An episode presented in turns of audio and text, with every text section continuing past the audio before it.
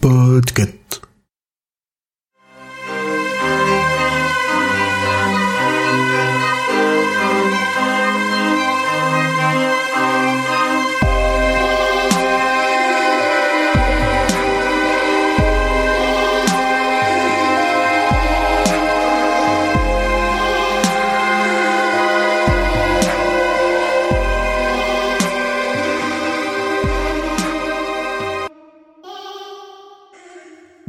Bonsoir et bienvenue dans cet épisode numéro 45 du roi Steven.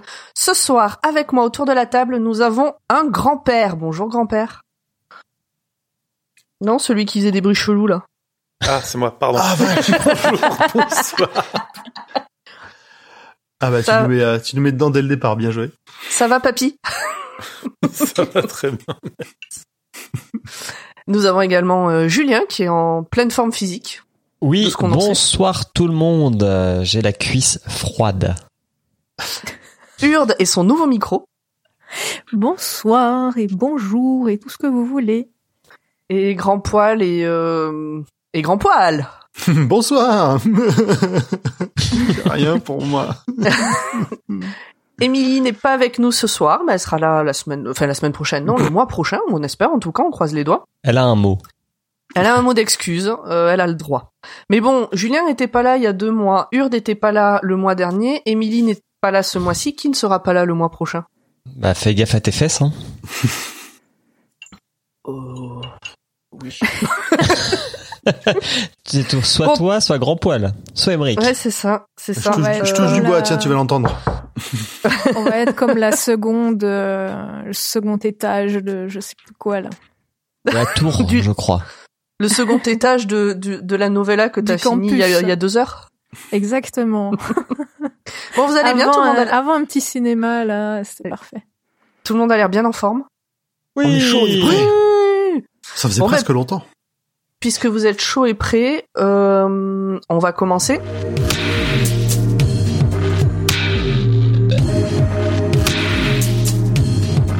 Alors, euh, ce soir, euh, enfin ce soir, ce soir, ce matin, euh, ce midi, ce, pendant la course de Robert, vas-y Robert, Salut Robert. Allez, nous allons parler de Cœur perdu, euh, Lonely Hearts, qui est un film germano-américain réalisé par Todd Robinson et sorti en 2006. En résumé, à la fin des années 40, un couple aussi séduisant que mortel sème la panique dans tous les États-Unis. Leur mode opératoire est toujours le même. Ah merde, ça me dit jeunes femmes isolées et les dépouille, puis avec le soutien actif de Martha, les tue. Je crois que j'ai vu. Elmer C. Robinson se lance à leur trousse. Cette affaire change défini- définitivement sa vie. Moi. Ah non, je me suis Ben. trompé, on va parler de Ah. perdu en Non, mais- moi, non, moi je préfère parler de ce dont tu viens de parler. Moi, ça me fait hésiter en fait. Ouais, pareil. Il y a des explosions ou pas? Non, il n'y a pas d'explosion. Par contre, il y a Travolta, Gandolfini, euh, Salma Hayek, euh, Jared Leto. Non, bah, du venez, on- monde. Venez, on laisse tomber, on mate le film. Là, j'ai vu ambulance, donc c'est bon, j'ai eu ma dose de, de boom. de bim bam boum, euh, tout ça. Non, on va- en fait, on va parler de la des, des nouvelles euh, du recueil Cœur perdu en Atlantide, euh, écrit euh, par Stephen King, publié sous le nom de Stephen King, paru pour la première fois euh, à New York. C'est en précis. Septembre, oui, 1999, et à Paris en 2000, en mars 2001.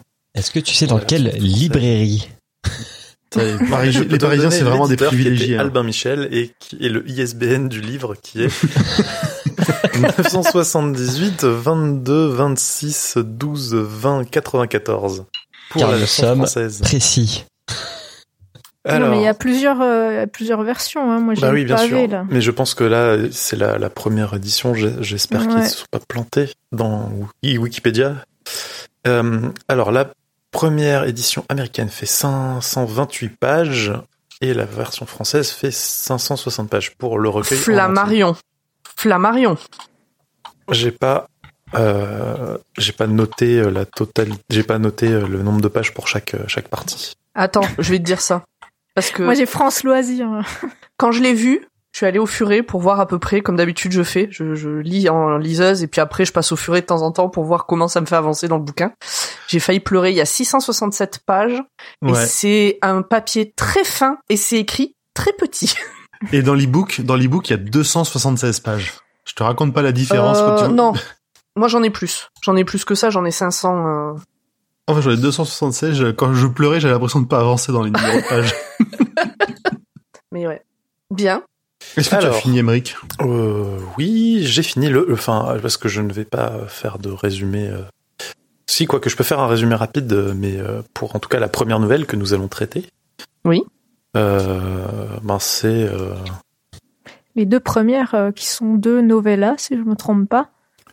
Oui, Oui, mais on fait peut, un On peut résumé. dire novella parce que là, Ouais. les- on, on peut on peut le dire, on va traiter juste les deux premières parce qu'elles sont vraiment très Voilà. très longues. Et euh, non, j'ai pas prévu, j'ai pas j'ai pas de résumé en fait, j'ai pas de résumé rapide. Désolé. Bah, c'est pas C'est grave. l'histoire pas très d'un vieux et son ami. C'est une c'est une belle histoire d'amitié. Entre un vieux et un gamin de 11 ans. On a, on a déjà vu ça dans un autre livre de King, il me semble. Oui, ça C'était pas une très jolie passé. histoire. C'est- Sauf Bon. que cette fois, ça, ça se passe mieux ou pas, on sait pas. Bah, déjà, il a pas commandé de déguisement. Il y a pas de, il y a pas de nazis dans cette histoire, c'est déjà un bon point. Et dans la deuxième, Quoique. c'est la folie estudiantine. Et le Vietnam. Et le Vietnam. Mais commençons par la première peut-être. Ou peut-être, Emric, as-tu une question à nous poser?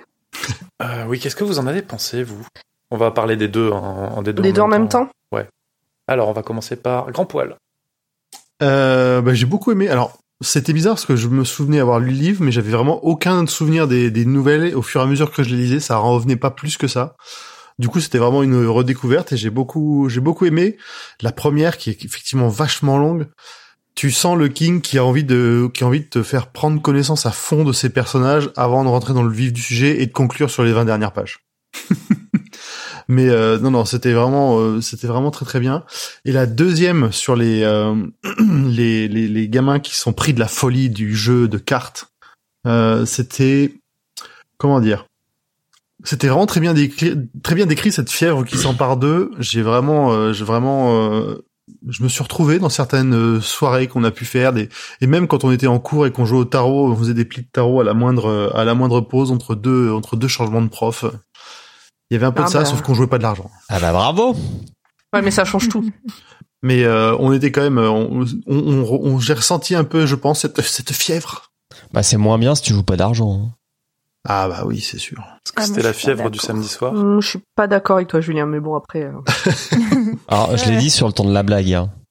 Ah bah non, mais il y a des gens qui aiment sont bien. pas d'accord et les, les messieurs sont motivés par l'argent. Bravo, messieurs.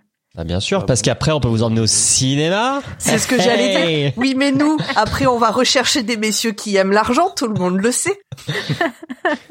Et vous faites quoi, les garçons, après? Tout le monde y trouve son compte, hein. Je crois qu'on vient de résumer euh, une La novella partie 2. de la vie. euh. Mon Dieu, quelle horreur. Julien, qu'est-ce que tu 2022. as pensé de cette nouvelle? J'ai bien aimé. Alors, la première, beaucoup plus que la seconde. Euh, en fait, la première, c'est ce qu'aurait dû être Insomnie. Dans un sens où c'est un truc qui, qui euh, étend un petit peu le lore de la Tour Sombre, mais en ayant un vrai lien et en ayant une vraie histoire sans dire inscription. Donc vraiment, j'ai j'ai beaucoup aimé euh, cette nouvelle, je sais plus comment elle s'appelle, enfin 1960.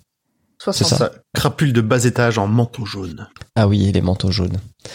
Euh, et puis euh, la seconde est, est sympa, mais elle a le moins d'intérêt pour moi. Même si, euh, oui, euh, on reconnaît un petit peu. euh, Enfin, je pense que tous ceux qui ont été à la fac ou du moins en internat, euh, parce que ce qui est décrit, euh, pour moi, je l'ai plus vécu en, en internat au lycée que en CTU euh, à la- à l'université. Mais Ben, ça ressemble- s- Vu leur âge, ils sont mineurs euh, encore à cette époque euh, en ayant 18 ans. Et euh, vu les mœurs et la manière dont ça se passait en 63, ça ressemble plus à un, un lycée maintenant qu'à une fac maintenant. Mhm. Effectivement. Ouais, complètement. Mais euh, ouais, bon. Euh, moi, dans mon internat, on, euh, des gens, euh, comment dire, cachaient de la drogue dans les faux plafonds euh, nos chambres. Donc euh, là, il y a pas ça au moins, tu vois. Un peu plus cool. Oui, mais ça fait des anecdotes à raconter du coup. Ça fait des anecdotes à raconter. C'est c'est toujours sympa de se faire l'anecdote de Julien. de se faire les- par les le pion. euh, Ouais, ouais, voilà, c'est pas de flic, mais de pion euh, à 6 heures du matin. euh. D'ailleurs, j'ai une, j'ai une anecdote. Ah, l'anecdote On on a même pas commencé. Mais en fait, euh, quand vous, je sais pas si vous êtes allé en internat au lycée, mais euh, Nope. Non. euh, donc vous dormez dans des chambres communes et euh, le réveil matin, c'est le pion en fait qui a un interrupteur dans sa chambre et qui allume la lumière de votre chambre. Oh, l'horreur. Ouais. Oh non. Mais si en plus de ça, vous cumulez le pion qui rentre dans votre chambre avec le proviseur du lycée et un autre pion et qui commence à fouiller toutes vos affaires à 6 heures du matin et, et vous êtes là, mais, eh, enfin 6h30, en mode je comprends pas ce qui se passe parce que euh, moi je suis un honnête homme. c'est très désagréable. Voilà, je ne recommande Ah, pas cette c'est- expérience.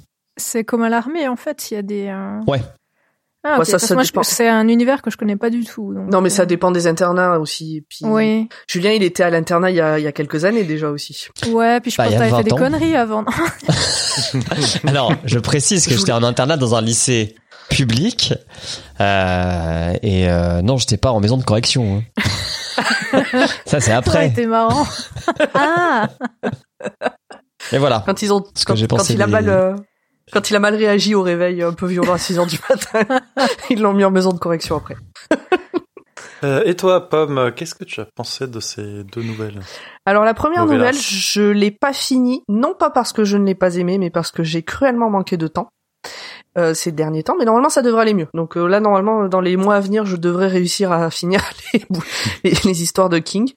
Euh, J'en ai lu une bonne moitié quand même. euh, j'ai bien aimé. Vraiment, c'est par manque de temps que je l'ai pas fini et parce que je devais résumer la deuxième, donc j'ai préféré euh, passer directement à la deuxième nouvelle que j'ai beaucoup aimé, alors qu'il ne se passe vraiment pas grand chose dedans. Ah ouais.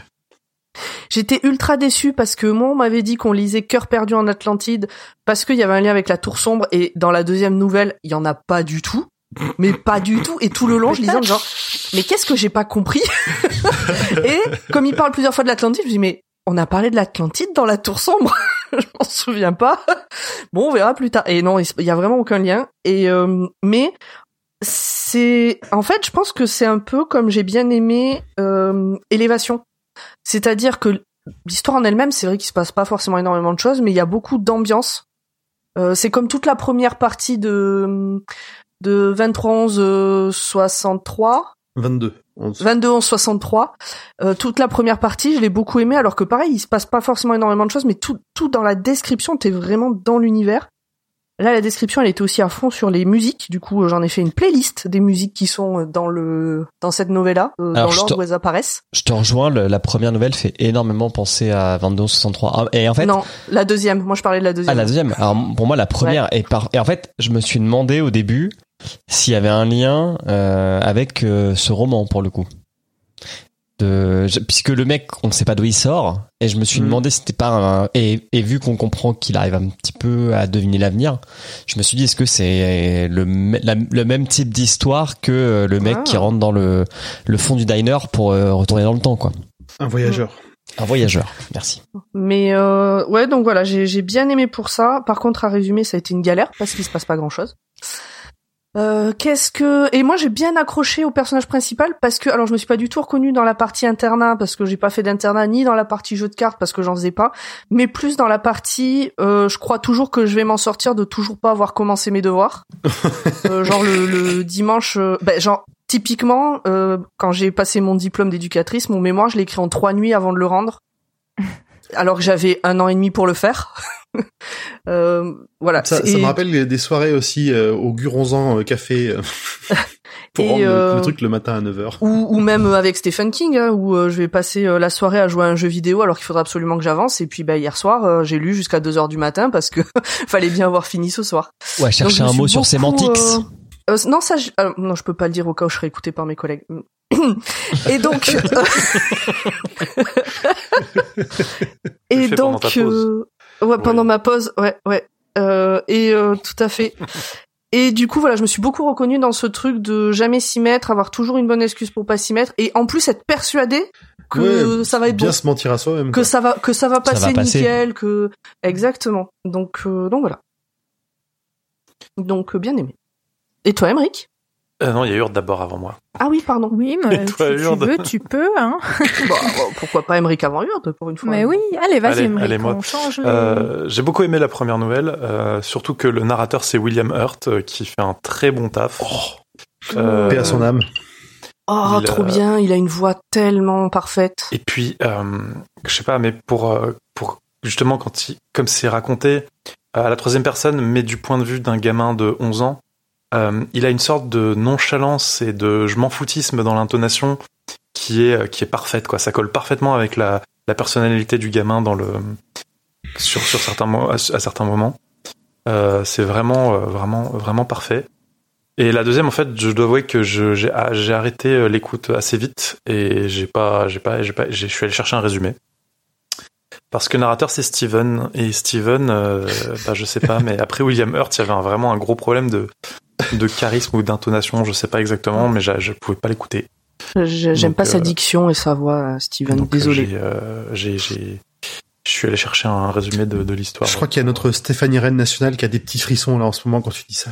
Elle, elle le sait, pas pourquoi, mais elle l'a ressenti. Elle le sait. Elle Un pas. bouleversement dans la force. Elle le Ah, sent peut dans pas être le- bon en dans le- tout, dans- hein. dans le Shining. Non, mais on est content qu'il ait fait euh, plutôt des romans plutôt que des podcasts, quoi. Oh. Bon, le, le pire qu'on a vu, c'était quand même en tant que réalisateur. euh, Oui, mais c'était une, une période spéciale de sa vie. c'est ça. Aujourd'hui, il serait un meilleur réalisateur. Euh, Ou pas, et hein. oui, donc, et donc, donc, ouais, donc j'ai bien aimé, j'ai beaucoup aimé la, la première. J'ai trouvé que, que, oui, on retrouvait euh, le meilleur de King euh, à la fois dans la concision et en même temps euh, la complétude de, de, de l'écriture. Euh, pas de pas de fioriture et en même temps beaucoup de densité. Euh, et puis ouais, l'histoire est intéressante. euh, donc euh, vraiment très très très chouette. Voilà. Et toi, Urde, enfin, qu'est-ce que tu en as pensé? Eh ben, moi, j'ai beaucoup aimé. Ce qui a été chiant, par contre, c'est que bah, j'ai déménagé et j'ai été très, très, très dissipée pour la lecture. Donc, c'était assez chiant parce que je lisais le soir et en fait, je lisais même pas un chapitre et je m'endormais. Mais non, sinon, j'ai autant la première que la deuxième euh, m'ont bien plu. C'est vrai que dans la première, j'ai ça m'a fait beaucoup penser à Insomnie.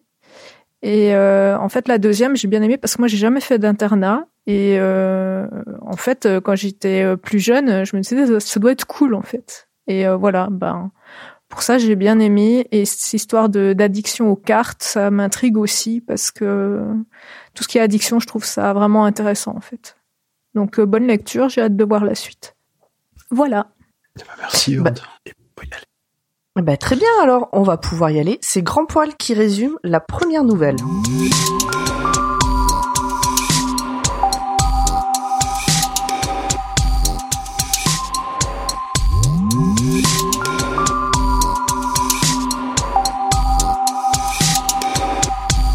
« 1960, il tenait un bâton effilé au debout.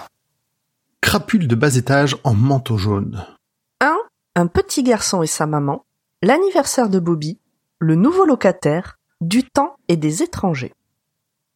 Bobby Garfield, petit garçon de 10 ans, bientôt 11, a perdu son père très jeune d'une crise cardiaque à l'âge de 36 ans. Sa mère Lise et lui vivent assez chi- chichement. C'est pas grave. Randall leur ayant laissé... Oh, ça suffit maintenant. Randall leur ayant laissé peu de choses, et c'est une discussion pour un cadeau d'anniversaire qui amène enfin Bobby à poser la question. Mais il ne nous a vraiment rien laissé, papa? Attends, attends, attends, attends. Le père s'appelle Randall. En Oui. termes de prénom des chapeaux, dans le chapeau là, le chapeau des prénoms plutôt, il vraiment, il a choisi ce prénom-là. En mille, oui, oui, déjà à l'époque. Euh, Je sais plus quand est-ce que c'est sorti, euh, mais euh, on avait, il connaissait déjà un Randall Flag, ouais. Oui, Non, oui, mais, bah oui, le fléau était écrit depuis un moment. hein. Mm. Sauf Mais que là, c'est. Randall Garfield. Oui, ça n'a Ouais. vraiment. Si encore il y avait eu RF, j'ai revérifié, tu vois, j'ai réfléchi, je me suis dit, attends, c'est Randall. Bah c'est Flag, donc non, c'est vraiment le chapeau des prénoms. Bah, il y plus celui-là, il s'est pas dit. de Ouais, flag. papier Randall que de papier d'autres prénoms. Il s'est pas dit, oh bah euh, bon, allez, celui-là, il est un peu marqué dans mon œuvre, j'en prends un autre, quoi. Bref, On sait pas, peut-être que son papa c'est Randall Flagg. non, c'est Randall pourrait, Garfield. Ça pourrait, oh, mais attends, ce serait pas la première fois, même s'il met pas un Est-ce F que- dans son nom de famille. Est-ce que Garfield c'est un anagramme de Flag? Ça suffit, Pomme. Non, de Mordred.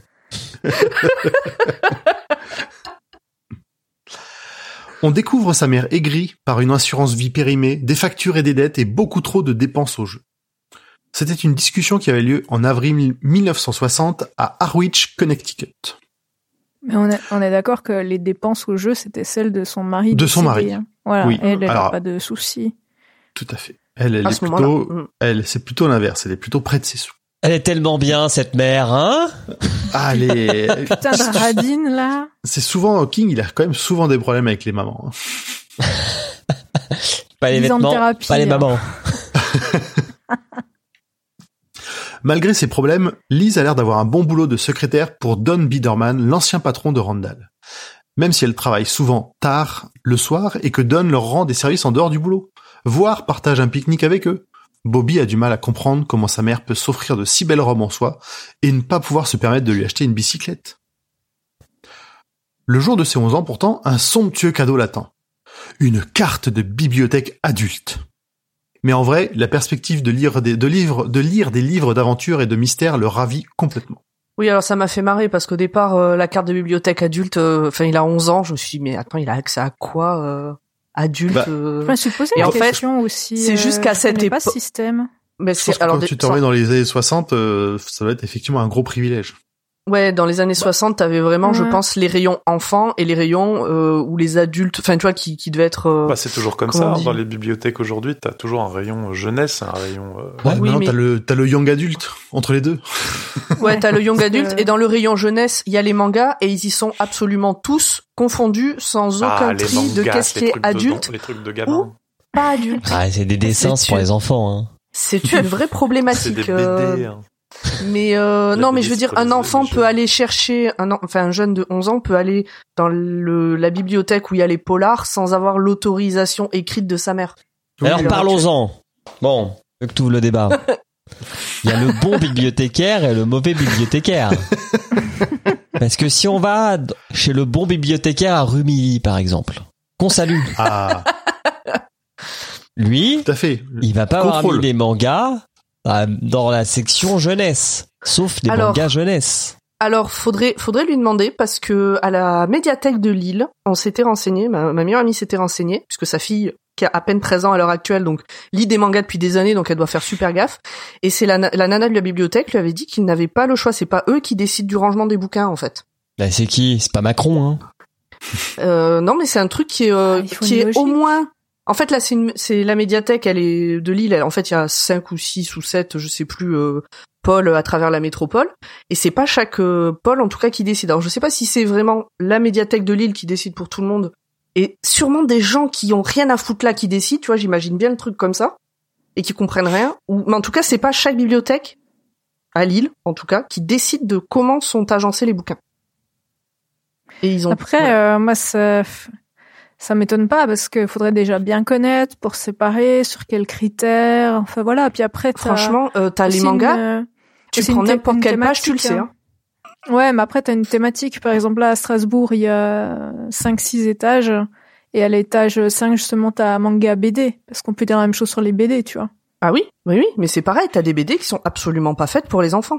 Ouais. Ah, moi, je me souviens de certaines BD qui traînaient dans mon CDI à l'époque. Euh, J'en ai Non, vu mais, des euh, choses. Osé. On salue, on salue la- la- le bi- le- l'ancienne responsable du CDI du collège Les Alizés qui laissait le vagabond des limbes Oui, en BD. exactement. C'est bah, bah, pareil, le même. Je sais pas ce que c'est, mais euh, ça avait l'air sympa. Il y avait Euh, des madames toutes nues. Et euh, Ceci un dit, homme euh, euh, qui ouais. euh, était amoureux d'une femme mais qui avait un corps de fillette de, de 12 ans. Ah, bah, Avec comme le un manga, recul, en ça fait. faisait très très bizarre quoi. Ah, Ceci dit, euh. Moi, je me sou... pas en BD, mais en roman au CDI, je me souviens en sixième ou cinquième d'avoir lu des romans euh, qui où il y avait énormément de, de trucs type agression sexuelle et tout qui que j'aurais jamais dû lire à cet âge-là. hein. Je sais pas. Du- euh, Stéphane de la bibliothèque de Rumilly, si tu nous entends, est-ce que tu peux nous dire comment ça fonctionne? Est-ce que chaque bibliothèque peut choisir comment il agence ou comment, etc. Moi, ça m'intéresse. Merci. Ou d'autres bibliothécaires. Hein. S'il y a d'autres bibliothécaires qui nous écoutent, euh, on prend euh, les infos. Oui. Voilà, Et on ferme la parenthèse. savoir. on avance. C'est vrai, c'est fermé. En sortant pour aller à l'école, Il croise le nouveau locataire de la chambre à l'étage. Un vieux monsieur maigre et très grand, marchand voûté et qui déménage avec ses affaires dans un papier craft. Lise dit de se méfier des gens qui font ainsi. Il les aperçoit et se présente. Théodore Brotigan. Et il est reçu plutôt fraîchement par Lise qui prétexte un retard à l'école pour partir sans plus de discussion. Bobby, lui, se retourne pour lui faire un adieu plus amical et ils poursuivent leur route. C'est à ce moment-là la- qu'il dit que sa mère l'a vu et qu'il le paierait. Oui. Ouais. Oui, oui. On va, re- on, on- je crois que je, on- je vais rementionner ce genre de petits détails un peu plus loin aussi dans le résumé. Sa mère, elle a la, elle est un peu rancunière. Elle a la haine. Elle a la- Franchement, c'est une grosse rageuse. Sa mère, c'est c'est une rageuse. On peut le dire. Elle est vraiment pas très sympathique, surtout quand à la fin tu découvres que elle se fait pas mal ça à elle-même plutôt que la faute de son de feu son mari, de ce qu'on comprendra. Plongé dans la, compla- dans la contemplation de son nouveau sésame pour un monde plus adulte, il est surpris par Carole Gerber, qui surgit d'un fourré, le prend dans ses bras et lui claque quelques bises sur les joues, avant de lui offrir une mignonne petite carte d'anniversaire.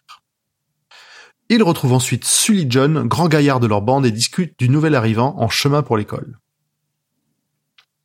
Après l'école, justement, programme chargé. Recherche de, bouteilles à recycler, télé, comics, et finalement, après-midi seul, sa mère devant travailler tard avec Don. Il décide de filer à la bibliothèque, puis chez Sully John. Oui, parce que il faut quand même préciser euh, aux gens qui sont pas euh, de sales vieux comme nous qu'à l'époque, Ouais, euh, ouais, tu- calme-toi. que à l'époque, tu pouvais effectivement, euh, tu avais une consigne sur les bouteilles et tu pouvais te faire quelques sous.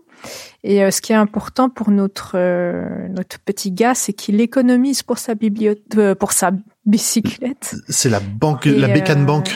Voilà, et chaque petit sou, euh, il met dans sa dans sa banque. Alors, Donc, c'est Alors, pour ça euh, je pense que c'était surtout en Suisse, Urde. Parce qu'en Oui, France, j'ai euh, jamais ça. connu la consigne. Ah alors euh, en France, il y bah, avait un peu de consignes, Suisse- mais c'était vraiment, euh, enfin, je l'ai jamais fait étant gamin. Ça mais que abandonné. Mes parents, ils avaient des caisses. euh, assez tôt en France. euh, Mm. Moi, je l'ai jamais connu. J'en ai entendu parler, mais je l'ai jamais connu. du hein. recyclage. Ah d'accord. Bon, alors. En tout cas, aux États-Unis, beaucoup, je crois même les canettes. enfin, En Allemagne Oui, aussi. oui, oui, Ouais. en Allemagne aussi. Moi, je l'ai connu en Ça- Allemagne, euh, dans un bar à Berlin. Voilà. Ah voilà. ouais. Ça se refait un peu, ouais, j'allais dire dans certaines brasseries artisanales, euh, des crafts, des trucs comme ça, ils le font en Ouais. Belgique, mais en Mais France, c'est plus, euh, ouais. c'est, c'est, ça se faisait du temps de mes parents, tu vois, mais pas, moi, j'ai pas connu. Ah d'accord. Bah j'ai appris un truc du coup. Ou alors, t'es, t'es qu'une sale vieille. Allez, ça Ah ouais, commence là, les attaques. C'est elle qui l'a dit. Ça fait, ça fait 10 minutes qu'on a, qu'on a commencé le, le résumé. Bravo. La mère de Sully, justement, l'invite à rester manger, mais Bobby préfère rentrer chez lui pour euh, manger le reste de ragoût prévu par sa mère. Il pense que c'est sa punition pour avoir parlé au nouveau locataire contre l'avis de sa mère, et s'il ne mange pas, sa mère lui en, train- lui en tiendra rigueur et gardera ça pour plus tard. Putain, mais quel dire gosse, rien. quoi. Tu sens la relation très saine du fils qui a peur de sa mère, quoi. Ouais, mais en même temps, euh, je sais pas, je me dis, euh, elle l'élève seule. Faut pas euh, gâcher. Non, mais au-delà de ça, non, non, oh, là, là c'est pas ça, c'est comme il dit, hein, c'est que c'est un peu sa punition et que il sait que s'il mange, s'il mange pas son ragoût, elle dira rien. Mais il, il Ouais, mais regarde, Il se ça passera- et il se Ouais, passera voilà. un truc, mais c'est mal, c'est vraiment c'est pas le- du tout. Que lui-même s'auto-flagelle ou s'auto-censure de faire Ah, un truc, écoute, tu vois. au moins, euh, elle a géré le fait d'être tranquille. Ah, ok. Ok. Elle, elle Eh, est ça, doit- ça va être sympa chez Pomme. hein. En rentrant chez lui à 6 heures, il trouve le nouveau locataire en train de fumer une cigarette sur le porche. Brotigan lui propose de s'asseoir pour faire connaissance. Ils échangent quelques banalités de proverbes et Ted donne son avis sur les livres ramenés de la bibliothèque. Il a l'air de connaître et de beaucoup aimer le Clifford Simac, c'est de la SF, la chaîne autour du soleil, dans lequel, dans lequel l'auteur parle de terre et d'univers parallèles. Clin d'œil, clin d'œil, fidèle lecteur. En vrai, il paraît que c'est un très bon bouquin que j'ai, qui est dans ma pile à lire depuis très longtemps, celui-là. Tu nous diras. Tout en lui conseillant de ne pas être un snobinard, un snobinard de livres, Ted propose un peu d'argent à Bobby contre une future corvée. Celui-ci accepte un peu trop rapidement pour son propre bien. Ils rentrent dans la maison ensemble. J'aime bien. Euh, Ted euh, dit des choses que j'ai trouvées, que j'avais partagées sur les réseaux sociaux et que j'ai oublié depuis. Euh, vachement bien sur le fait de justement sur ce truc de snobinard de livres que Mm. bah, c'est bien de lire des livres euh, un peu intello de temps en temps, c'est bien d'en lire des beaucoup moins intello à d'autres moments. Euh, Enfin, il a tout un une un rapport au livre que je trouve vachement sain et le principe de dire bah, bah si t'as pas envie tu le lis pas euh, si tu ça, si te te plaît pas au bout de tu- 10% c'est ce qu'il dit à un moment donné si Ouais. t'as lu 10% du livre et qu'il te plaît pas te force pas à le lire plus il te Mm. plaira pas plus après et il dit plein de petits trucs comme ça que je trouve vachement intéressant Il y a des gens ici qui aimeraient bien euh, appliquer ce principe. Ouais, mais après, t'as la, la règle que j'avais citée il y a longtemps, les, les 10 règles de lecture qui, entre Oui. autres, te disent t'es pas obligé, tu peux lire que Ouais. la fin, que le début, en fait, etc. Et ça, je trouve que c'est Ouais, cool. Mm. Tu fais ce que tu veux, c'est ton problème, quoi. bah ouais, si Mm. t'as envie de lire trois pages de chaque bouquin euh, Voilà. commence par la fin si tu veux euh, s'en fout Bobby passe ensuite la soirée plongée dans son livre jusqu'au retour tardif de sa mère, quelque peu échevelée. Elle se montre distante, ce qui l'attriste pour son jour d'anniversaire. Une fois au lit, sa mère vient s'excuser et Bobby parle de sa conversation avec Ted.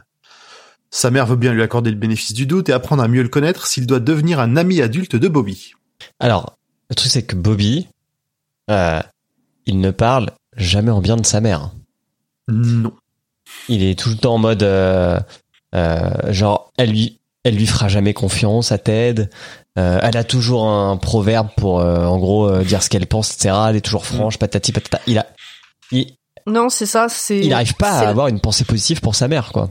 C'est la personne qui l'élève, qui est responsable de lui, mais tu sens qu'il n'y a pas ce rapport qu'on pourrait attendre entre une mère et un fils. Mais D'amour et de confiance. Il me semble, il me semble pas parce qu'au début et à la fin, il, il cherche le contact en fait. Euh, moi, j'ai souvenir Ah, qu'au début, il, il, il voudrait qu'elle le prenne dans ses bras. bah oui, lui euh, il aimerait ça. bien.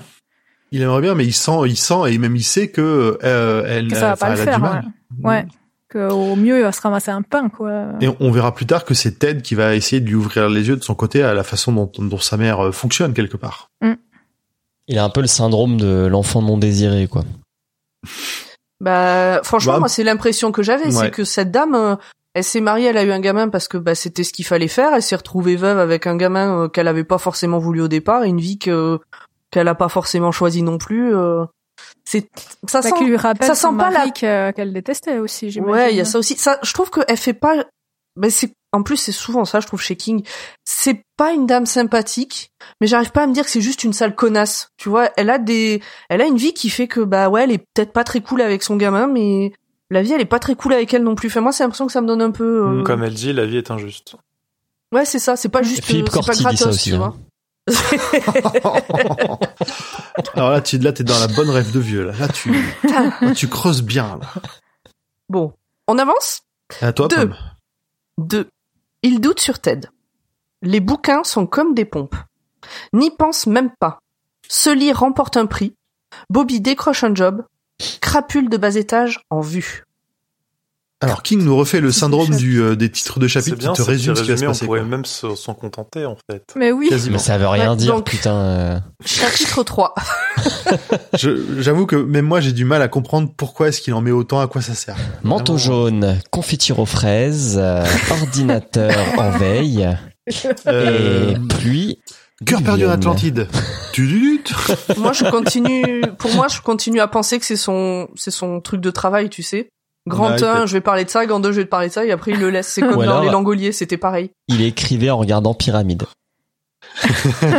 On, on dirait, on dirait des, des accroches de journalistes euh, dans les émissions genre euh, euh, Les bandeaux BFM. Capital ou, ou- non Ouais, Capi- trop. Ca- Capital ou euh, ou euh, Cache Investigation. Ah oui, Marijuana, trafic d'armes, Les prostitution. bouquins sont comme des pompes. la voix de Henri de la, Villa- de la Villardière. Il doute, il doute sur Ted, les bouquins sont comme des pompes, n'y pense même pas, on va tout vous dire. Tout ça en marchant, tu sais. Bon, t'as- allez, grand poil, grand poil, grand poil. Mais je vous attends, hein. tu dis, tu dis vague. euh. Les semaines vers l'été se passent bien. Les, les enfants jouent sur la pelouse, Ted fume sur le porche, et Lise arrive même à discuter avec lui. En fait, t'as sera- fait, t'as, t'as fait un résumé comme les têtes de chapitre. Ouais. Les semaines passent, les enfants jouent sur la pelouse. J'essaye de, on, on a encore beaucoup, il y a encore dix pages. Vas-y, vas-y, vas-y, vas-y, vas-y. Allez, Ce ne hop, sera hop, jamais l'amour fou, mais au moins il se rend. Ben merci pour ce hop hop hop. Mais au moins ils se tolèrent. Les trois amis sont souvent ensemble pour jouer à la balle, et Carole trouve Ted un peu étrange, toujours surveillant la rue comme s'il voulait éviter quelqu'un. Peut-être est-il même en fuite. Mais arrive, et avec lui la promesse des grandes vacances. Bobby veut se trouver un boulot pour son vélo, et Ted lui fait un cadeau en retard. un livre de poche de Sa Majesté des Mouches. Il déconseille même à Bobby de lire la quatrième de couverture, la découverte n'en sera que meilleure. Je lui conseille aussi. Je Ne lisez pas les quatrièmes de couverture. Je l'ai noté exactement pour toi celle-là. Je crois que c'est la pire. Vous avez le droit de lire le quatrième de couverture si vous voulez. Ouais, moi, je le lis, je m'en fous. Juste, n'en attendez pas trop. C'est comme ça, c'est un- pas une promesse. bande annonce ou un trailer. hein. Tu sais que c'est pas une vraie promesse, il faut pas s'y attacher plus que ça. C'est peut-être juste un autre, une autre histoire. Il lui recommande aussi de ne pas se forcer, de ne pas l'amener à l'école, ça pourrait être mal vu. Étonnant vu le sujet du livre. Et Bobby se fait, se fait happer par la lecture, ayant Non, du mal à revenir.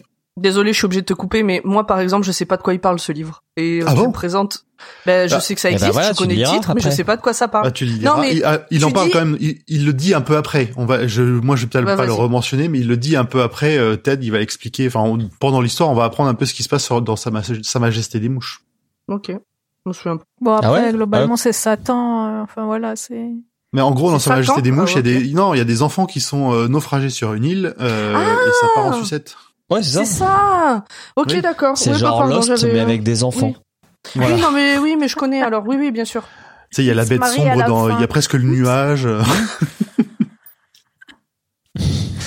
Pardon. Donc Bobby se fait happer par la lecture, il a même du mal à revenir à la réalité. Un samedi matin, alors qu'il émerge d'une brume de lecture, sa mère l'interroge sur Brotigan, mi-s'inquiétant pour lui, mi-fouinant sur Ted.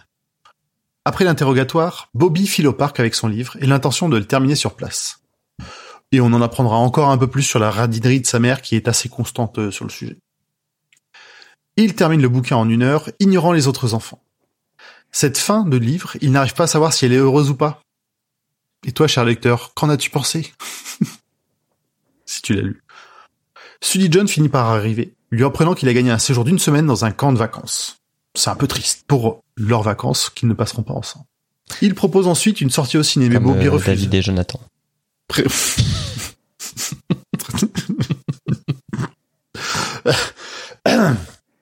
Donc Bobby refuse parce qu'il prétexte la, pauvre- la pauvreté et j'admire sa volonté de ne pas piocher dans sa bécane banque. Il préfère secrètement rejoindre Brotigan pour lui parler du livre. Il se quitte avec SG, mentionnant sans plus de détails avoir croisé les hommes les plus étranges de sa vie.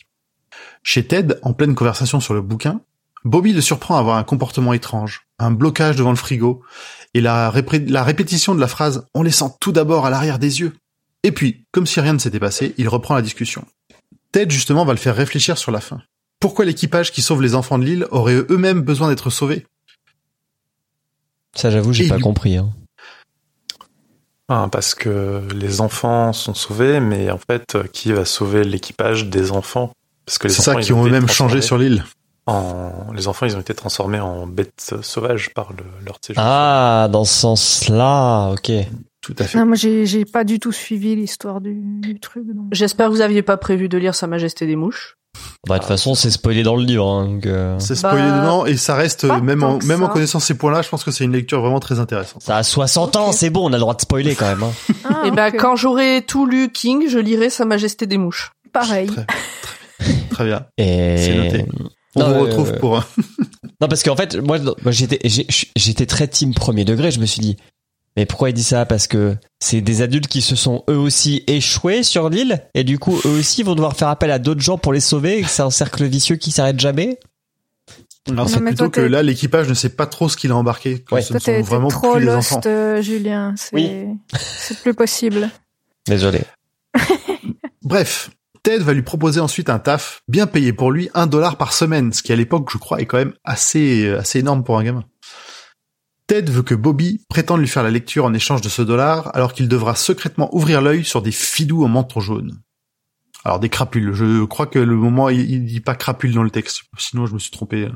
Non, non, il, Il dit devra euh, faire- des gens que tu trouveras euh, euh, inappropriés. Enfin, ils, ils font pas, ils font, non, ouais, pas vulgaire, mais juste ils font tâche dans le paysage, quoi. Ouais, voilà. Il sort de l'ordinaire. Ils sortent de l'ordinaire. Merci, Urde. Tout à fait.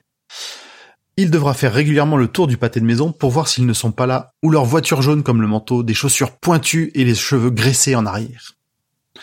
En fait, c'est des, euh, c'est des Italo, des Rital. euh, de- C'est Fonzie. C'est ça, la description, ça faisait trop ça.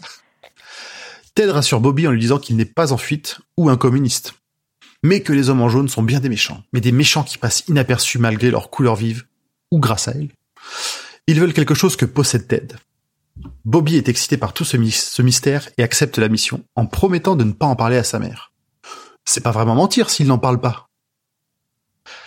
La conversation reprend ensuite un cours normal sur Elvis et compagnie. Puis, au moment du départ, Ted apprend à Bobby à reconnaître des signes de présence des manteaux jaunes.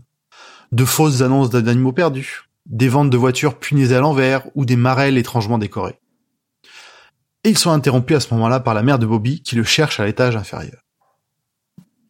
Ça m'a fait penser euh, le truc des signes à Everybody's Perfect. Non, c'était ça le nom de la nouvelle?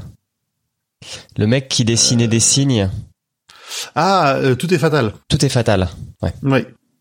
Il, ça, ouais, effectivement, c'est pas bête. Mm. Je m'en souviens pas. 3. Le pouvoir d'une mère. Bobby fait son boulot. Est-ce qu'il te touche le dernier jour de classe? Bobby Alors, je suis désolée. que- Je suis désolée, mais j'ai trouvé que sur ce point-là, euh, ben, la mère, elle, c'était pas déconnant que bon, euh, elle se pose Ah des non, questions non, peut-être. non, Oui. je pense que c'est pas sur ce point-là qu'on va la faire, qu'on va la. qu'on Non, va la sur tous les autres. Exactement. C'était, c'était ok. Vraiment, pour le coup. Bobby s'inquiète justement de ce que sa mère va penser en arrivant là. Des airs coupables qu'il pourrait avoir. Ted le rassure alors qu'il n'a pas prononcé une seule parole. Mais l'étonnement est de courte durée car Liz est sur le seuil. Et on est reparti pour un interrogatoire sur ce qu'ils font ici. Le méfiancomètre au taquet pour la mère de Bobby. Ted lui parle même du faux petit boulot, ce qui a l'air de convaincre Liz, et en même temps, elle ne peut s'empêcher d'envoyer une pique discrète mais méchante sur l'intelligence de Ted. Une petite ref au mot croisé qu'il saurait pas faire et leur conseille de lire sur le porche, là où elle pourra les surveiller, euh, les entendre bien entendu. Après la discussion, la mère de Bobby passera le reste de la soirée curieusement distraite, voire même distante. Le soir même, Bobby s'endormira en se convainquant que Ted était sympa mais pas télépathe. Et dès le lendemain, le petit boulot commence. Tout d'abord la lecture sous la possible surveillance de sa mère, puis les tours de pâté de maison pour chercher les manteaux jaunes. Pendant les semaines suivantes, il se fait griller à avoir les yeux partout par Carole, sa non petite amie, mais qui aimerait bien quand même. Et avec SG, il se moque bien de lui et de ses espions coco. C'est quoi, il a menace communiste en... Ah, si régulièrement. jamais Des il avait dit espions qu'il cherchait coco des hommes au manteau Oui, jaune. communiste, euh, il- Ah. Les cocos, les cocos, la menace coco. Et puis les années 60, c'est on est pas mal au niveau guerre froide, euh, chasse, aux- chasse aux sorcières. euh. Ouais, c'est quand le macartisme C'était bien, c'était bien. Euh, C'est quand? Ah, c'est quand? Il me semble que c'est milieu des années 50, mais je vais tout de suite aller vérifier. Je suis en train, je suis en train. Euh, s'étend de 1950 à 1954, voilà. Donc ça a laissé quand même des traces assez fortes hein, Mm. dans les esprits. Encore aujourd'hui. Le temps Oui, de aux la dernière... États-Unis, oui. Ouais. Le temps de la dernière semaine d'école arrive. Sa mère a l'air de plus en plus perturbée, sursautant à des coups de téléphone, se remettant à fumer. Mais Bobby n'en remarque pas tout et ne s'inquiète pas plus que ça. Il lui demande aussi de but en blanc si Ted ne... Non, elle lui demande aussi de but en blanc si Ted ne le touche pas. Et il répond sincèrement que non. Tout en repensant à la fois où il a touché la tête, la tempe et le ventre, pour lui assurer que s'il n'avait pas eu de sensation de présence des manteaux jaunes un soir, où il était particulièrement inquiet, voire effrayé de lui avoir filé ce job. Elle a la manie d'être passive-agressive, sa mère. C'est énervant. Ah Ouais. ouais. Surtout qu'un gamin, quoi. J'ai l'impression que euh, Bobby, il comprend pas le réel de la question de sa mère. Si, si, je Puis- pense que si. Ah ouais? Ouais, Moi, j'ai eu l'impression que J'ai pensé que si-. Ouais, je Enfin, pense aussi ça que se si, ouais. discute parce qu'il, quand il le touche, hein, comme on verra après, il ressent des trucs. Et, euh, et du, du coup, il se pose des questions quand même. Alors, pas forcément euh, sexuelles, mais, mais il se pose des questions. Oui, je quand pense qu'il De, sait de que mémoire, c'est même dit. De mémoire, c'est même dit. Il dit même, c'est même écrit, il dit explicitement. euh, Bobby savait ce qu'elle voulait dire, mais euh, Ok. Mais euh, mais en même temps pas vraiment. Tu vois, il a, il a une idée, une vague idée de ce que ça signifie. Ouais, c'est Ouais, ça. d'accord. Le dernier jour d'école sur le retour, Bobby croise une marelle étrange comme décrite par Ted. Étonné puis effrayé, il fait le tour des affichettes pour essayer de, dé- de déceler d'autres indices, remarquant notamment une queue de cerf-volant rouge. Ne voulant pas pas perdre dit son... parce que un des indices, c'est les queues de cerf-volant suspendus. Ouais, ça. Je Oui. les ai pas tous notés à chaque fois. Oui, il y en avait pas mal. Ouais. Et du coup, ne voulant pas perdre son ami Ted qui fuirait certainement s'il lui en parlait, Bobby garde tout pour lui et a du mal à s'endormir sur cette décision. Bravo la vigie. Bon, en même temps, c'était pas des indices très clairs, donc. euh. Non, non, non, non, mais euh, il aurait dû en parler. 4. Ted a une absence, comme moi. Bobby va à la plage, pas comme moi. McQuown, une intuition. Lors de sa lecture du dimanche, Ted fait une nouvelle attaque, très longue. Bobby n'arrive pas à l'en sortir et Ted a les pupilles qui se dilatent et se rétréchissent à toute vitesse. Il prononce des paroles que Bobby ne comprend pas, qu'il doit se tenir tranquille, qu'avec un peu de chance ils passeront à côté de lui sans le voir, et que toute chose serve le rayon. Et il se réveille sur ce dernier mot. Le garçon se jette au cou de Ted, apeuré, et il sent comme un carillon de danger en lui, une odeur d'ozone et surtout une démangeaison derrière les yeux. Alors, Ted demande à Bobby de... Oui? la... je, je me suis demandé quand il se passe ça, si il a les vadaches, cette histoire de carillon. Ben, Le tout ça. carillon, ouais. Mais, mais jamais dans la tour sombre, on a cette sensation de quelque chose derrière les yeux. Non, ni l'o- ni l'odeur d'ozone, je crois, mais le, le carillon, ça m'a vraiment fortement fait penser au, au carillon qu'on Mmh. entend dans la tour sombre quand il parle de Dash. L'odeur d'ozone, vous êtes sûr qu'ils y font pas référence? J'en j'en suis pas persuadé. Ça ne me dit rien. Je dis pas que ça existe pas, mais ça m'a pas marqué. Alors que le carillon, Non, tu vois, dans- tout de suite, ça fait. trio. Émilie, quand tu écouteras cet épisode, est-ce que tu pourras nous donner une réponse euh, à cette question? Merci. Ted demande à Bobby de penser à autre chose, à du baseball par exemple, très fort, jusqu'à ce que la sensation disparaisse. Il reprend un peu contenance et a l'air consterné, choqué de ce qu'il fait voir, de ce que il fait voir, de ce qu'il demande au gamin. Ted se veut rassurant sur son état, mais lui dit que s'il y a une autre crise en sa présence, il ne faudra pas le toucher, un point c'est tout. Il est aussi au courant pour les crapules, probablement qu'il l'a lu dans l'esprit de Bobby, mais ceux-ci sont plus vers l'ouest et non par ici. Il doit donc filer se préparer pour sa journée à la... Bobby doit donc filer se préparer pour sa journée à la plage avec ses potes. Il prépare ses affaires chez lui, et juste avant le départ, demande un nickel à sa mère. Alors, le nickel, c'est 5 cents, si je me souviens bien. Pour- Euh, Cinq ou oui, c'est 5, c'est 5. Ah, ok. 5, parce que c'est euh, un Je crois que la dime, c'est 10, et Oui. après, c'est... un euh, quarter et un un dollar, parce que ce sont le nom de différentes formations de football américain en défense. Oh. Ah oui. Ok. Plus tu ajoutes de defensive euh, backfield, et plus tu grimpes euh, dime, nickel, quarter, dollar. Ah, ok. Ah, prends ça dans les dents, la réponse D. Et quel, quel malheur n'a-t-il pas eu, quelle mauvaise idée n'a-t-il pas eu de demander à sa mère un peu d'argent pour profiter de son séjour? Et il s'ensuit une dispute sur la valeur de, de l'argent de feu son père et de la radinerie de sa mère. Non mais là, Parce qu'il il lui demande euh, 50 cents, euh, si je me trompe Ouais, même pas. Ouais, c'est là je suis rien, désolé, mais c'est une connasse. Je veux dire, Ah, oh, complètement. Oui, là oui. Euh, ouais, euh, c'est bon, hein, euh, t'as 11 ans, tu vraiment, t'as 11 ans, tu vas à la mine, euh, tu peux même t'assumer, quoi. Ouais, puis il gagne les 1 dollar quand même, tu vois, donc... Euh, Et en plus, euh, années qu'à prendre, 60. euh, en plus, c'est pas un métier difficile que tu fais. euh, en plus, faudrait que je paye tes loisirs. Non mais oh, euh, de, de qui se foutons Non mais c'était franchement, t'as as envie de la ta- non, t'as envie de lui dire des grosses fiertés. C'est ça. Pas de violence. En Oui, bah, plus, écoute, Bobby, euh, il a découvert les, diverses cachettes de sa mère, où elle stocke de l'argent comme un écureuil. Il affronte cette tempête, et elle part sans rien lui laisser. Il finira par taper dans son modeste fond de bicyclette pour ne pas être comme elle. Point. Non mais c'est pire que ça, c'est que elle elle essaye d'appuyer sur des boutons pour le faire pleurer ou le faire réagir. Tu vois, c'est pas genre euh, c'est pas genre Elle dirait euh, ouais ça. C'est pas genre non, euh, je te filerai pas ton fric, tu te démerdes. Je clôt la discussion. Non non, c'est alors tu vas faire quoi? Alors tu vas faire quoi? Enfin, c'est c'est horrible. C'est elle la Oui. patronne, c'est elle qui gère et c'est elle qui décide qui pense quoi et quand. Non, mais elle a un trauma bruit, avec oui. l'argent, de toute façon. Mais elle le fait bien. Vous pouvez lui reconnaître ça. Elle l'a bien formaté. Ah ouais, ouais bah ouais ouais. Bref. Bref, la journée à la plage et au parc d'attractions se passe... su- Alors, c'est une plage parc d'attractions, se passe super bien. Avec en Ah, J'ai eu un petit Roland Joyland à ce moment-là, j'étais pas bien. Alors, passé le- vite t'as sans kiffé la grande euh, T'as dit quoi? Ah oui, les grandes roues. Et du coup, un petit baiser échangé avec Carole au sommet de la grande roue. Oh, c'était Ah mignon. mignon. À 15h, retour à la voiture. En chemin, il croise des camelots habillés étrangement qui proposent des parties de bonne dos. Bobby se souvient des avertissements de Ted et est méfiant. No- Notamment de celui qui se fait appeler McCone, qui a un accoutrement étrange et de longs doigts blancs. Celui-ci va d'ailleurs gagner l'argent de plusieurs personnes, dont SG, avant que Bobby ne tente sa chance sur un coup de tête. baston de regard et Bobby gagne la première partie. Qui est En donc un jeu SG, c'est de... Solid John. De John. Et de qui est Bonto. donc un jeu de avec les trois gobelets, si je me souviens bien. Les ça. trois, alors là, c'est trois cartes. cartes. Mais ouais, c'est la même chose. Ah oui, les c'est- trois ouais, cartes. Il faut retrouver la- bah, la- peut-être la dame de pique ou la dame de cœur. Ouais, Le c'est ça. Bonto. C'est le bon taux. Euh, donc il gagne la première partie. Le camelot remet les cartes en place et se lance dans une battue ultra rapide, impossible à suivre des yeux. Bobby, tranquille, désigne à nouveau la bonne carte. Le forain est en colère et rechigne à lui donner ses gains. Mais devant l'insistance des adultes présents, il lâche l'affaire et s'en va. Bobby lui dit d'ailleurs que ce n'était qu'un coup de chance, il a juste deviné où serait la carte. Une tentative d'apaiser les cœurs. Euh, c'est quoi le nom Comment il va appeler ça déjà?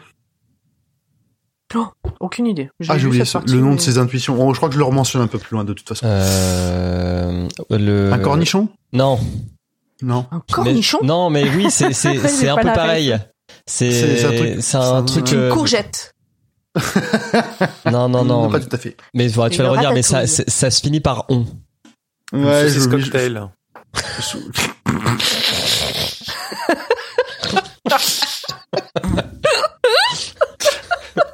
Ok. J'en sais rien. hein. On parlait de, non, mais de, petit apéritif, bel- de petit amuse-bouche d'apéritif. euh. bel Alors, qui finit par on, ça serait plutôt saucisse cocktail. hein. Sau- sau- sau- Saucisse cocktail en... Le saucisson Le saucisson voyons. C'est ça. Je vais essayer de chercher pendant que vous continuez. De retour à la maison, sa mère s'excuse de la dispute du matin et lui passe de la crème sur ses coups de soleil. Même si elle sourit, Bobby a l'intuition qu'elle ne va pas bien. Alors, du tout même. Je t'interromps parce que genre j'ai ouvert le livre et j'ai trouvé.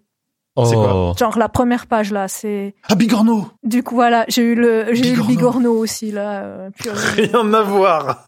Euh, non. Bigornon.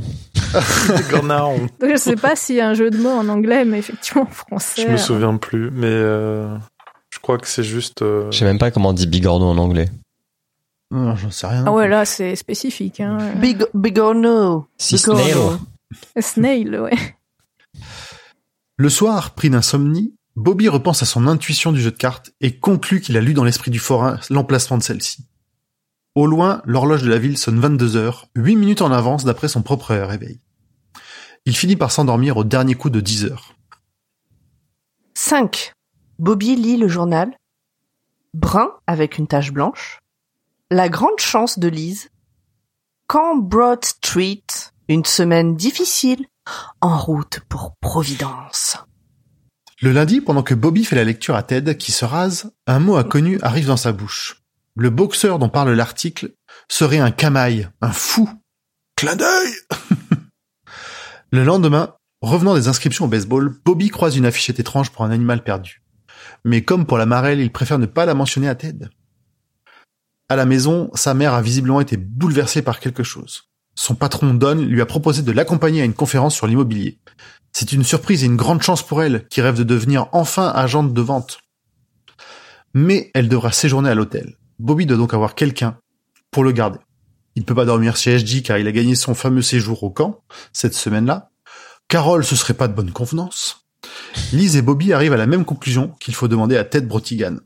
Que sa mère appelle pour la première fois par la bonne ortho- orthographe, parce qu'on l'a pas dit, mais elle est, elle est teigneuse au point de toujours se planter sur son nom de famille. Quelle Mm. connasse. Tout le monde a compris qu'elle le faisait exprès. Par contre, cette histoire, tu vois, d'aller euh, à Providence avec son patron, machin et tout, qu'elle se fait belle, euh, et puis que peut-être elle va passer euh, vendeuse, moi, ça Mm. m'a fait mal au cœur pour elle quand même. hein. Oui. Ouais, Bon, sachant- que- Vas-y, Horde. Ouais, moi j'ai l'impression que dès le départ, elle sait qu'elle euh, que ça va mal se passer en fait. Ah, qu'elle va passer à la casserole. Ah ouais, c'est Sachant- Ouais, ouais. qu'elle a pas spécialement envie. Enfin, elle y va. Mm. Enfin, c'est c'est pas cool. Alors. Je trouve ce- tout ce passage-là pour elle, il est vraiment pas cool. Bon. Ouais, mais elle veut des thunes donc. euh, Euh, c'est- Euh, c'est bon. C'est compliqué, comme dirait Oui. Facebook, parce que non mais parce que euh, euh, je sais plus si on l'a dit, euh, mais Bobby, il grille que sa mère, elle dit tout le temps on n'a pas de fric, mais elle a des habits neufs et plutôt Mm. euh, de qualité. Et bon, nous, on essaye de faire les connexions un petit peu. On se demande si c'est pas son patron, chez qui parfois elle travaille tard et le week-end, euh, qui lui offre ça contre des faveurs sexuelles. Euh, Mm. Moi, c'est ce que j'ai pensé Alors- euh, tout de suite. Alors, moi, au départ, j'étais plutôt en mode, ils sont en train de se mettre en couple tous les deux, plutôt que directement les faveurs Ah sexuelles. non, non, non, dans les années 60, c'est euh, maîtresse euh, Alors, 2000. euh, moi, je, ce que je pensais, c'est que l'argent en question, en fait, elle l'a hérité de son mari, elle l'a bien planqué. Et, mais bon, je suis peut-être euh, naïve, et que effectivement, le fait que son patron soit aussi proche d'elle, c'est pas juste par sympathie. Et là, que elle doit aller à l'hôtel, ça, ça se sent qu'elle y va reculant. Enfin, Oui, oui. euh, elle ouais. est, elle est pas, ça, elle est pas contente d'y aller et en même temps c'est le seul moyen qu'elle a pour euh, pouvoir euh, arrêter d'être secrétaire et être enfin vendeuse. Et euh, non, franchement, c'est, euh, c'est pas cool. C'est pas cool. Non, non, Oui, parce qu'il y- y aura pas que son chef en fait. Moi, c'est. Enfin, Oui, et en plus il y a pas que son chef. Franchement, ouais, moi c'est- quand elle est là, montée me dans la dit, voiture, euh, ouais, quand elle, est montée dans la elle voiture en le lisant, j'étais pas bien pour elle. Je me dis Ah, mais n'y va pas. c'est- un Ah peu oui, après, non, mais ouais. mais ça, c'est un le peu après. malaise, Le malaise Oui, est vraiment bon, fou euh. quand, euh, quand justement il y a les autres, quoi. ça, ça, Ouais, mais elle, non, mais elle ça, sait que ça va être l'horreur, quoi. entièrement d'accord avec vous. Mais à ce, moment-là, où donc du coup, euh, depuis le début, on la voit qui parle en cachette à son à son patron, qui préfère passer du temps avec son patron qu'avec son fils le jour de son anniversaire, qui, enfin qu'elle sort des, enfin il y a, il y a quand même pas mal d'éléments qui nous font croire, à tort ou à raison, que elle a sûrement une liaison avec son patron. Euh, pas pour euh, moi j'ai jamais pensé que euh, ça allait devenir le nouveau couple mais mais plus que euh, il l'entretenait comme euh, une maîtresse quoi Bah, moi j'ai plus pensé à euh, si tu veux pas te faire virer, euh, sois gentil avec moi. ok Ouais, ça là, peut être plus la deux, contrainte oui, oui. Ouais. Ah ouais, pour moi la contrainte aussi clairement. euh.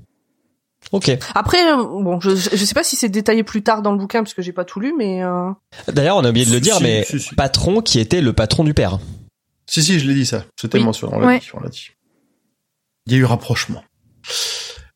Euh, alors, Ted accepte de dormir sur leur canapé convertible les deux nuits nécessaires. Bobby est aux, est aux anges d'avoir un ami adulte avec lui pour ce moment et non une babysitter.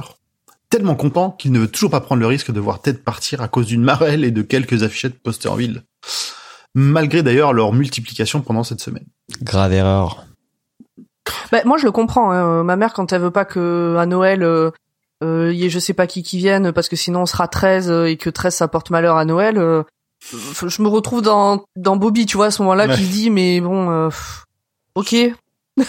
si tu te retrouves dans Bobby c'est sale hein mais euh, C'est bizarre sur. Je ne relèverai pas Avançon. Mm. C'est c'est- ouais, c'est mieux. Cette semaine ne se passe justement pas très bien. Ted a des, absences plus souvent et plus longues.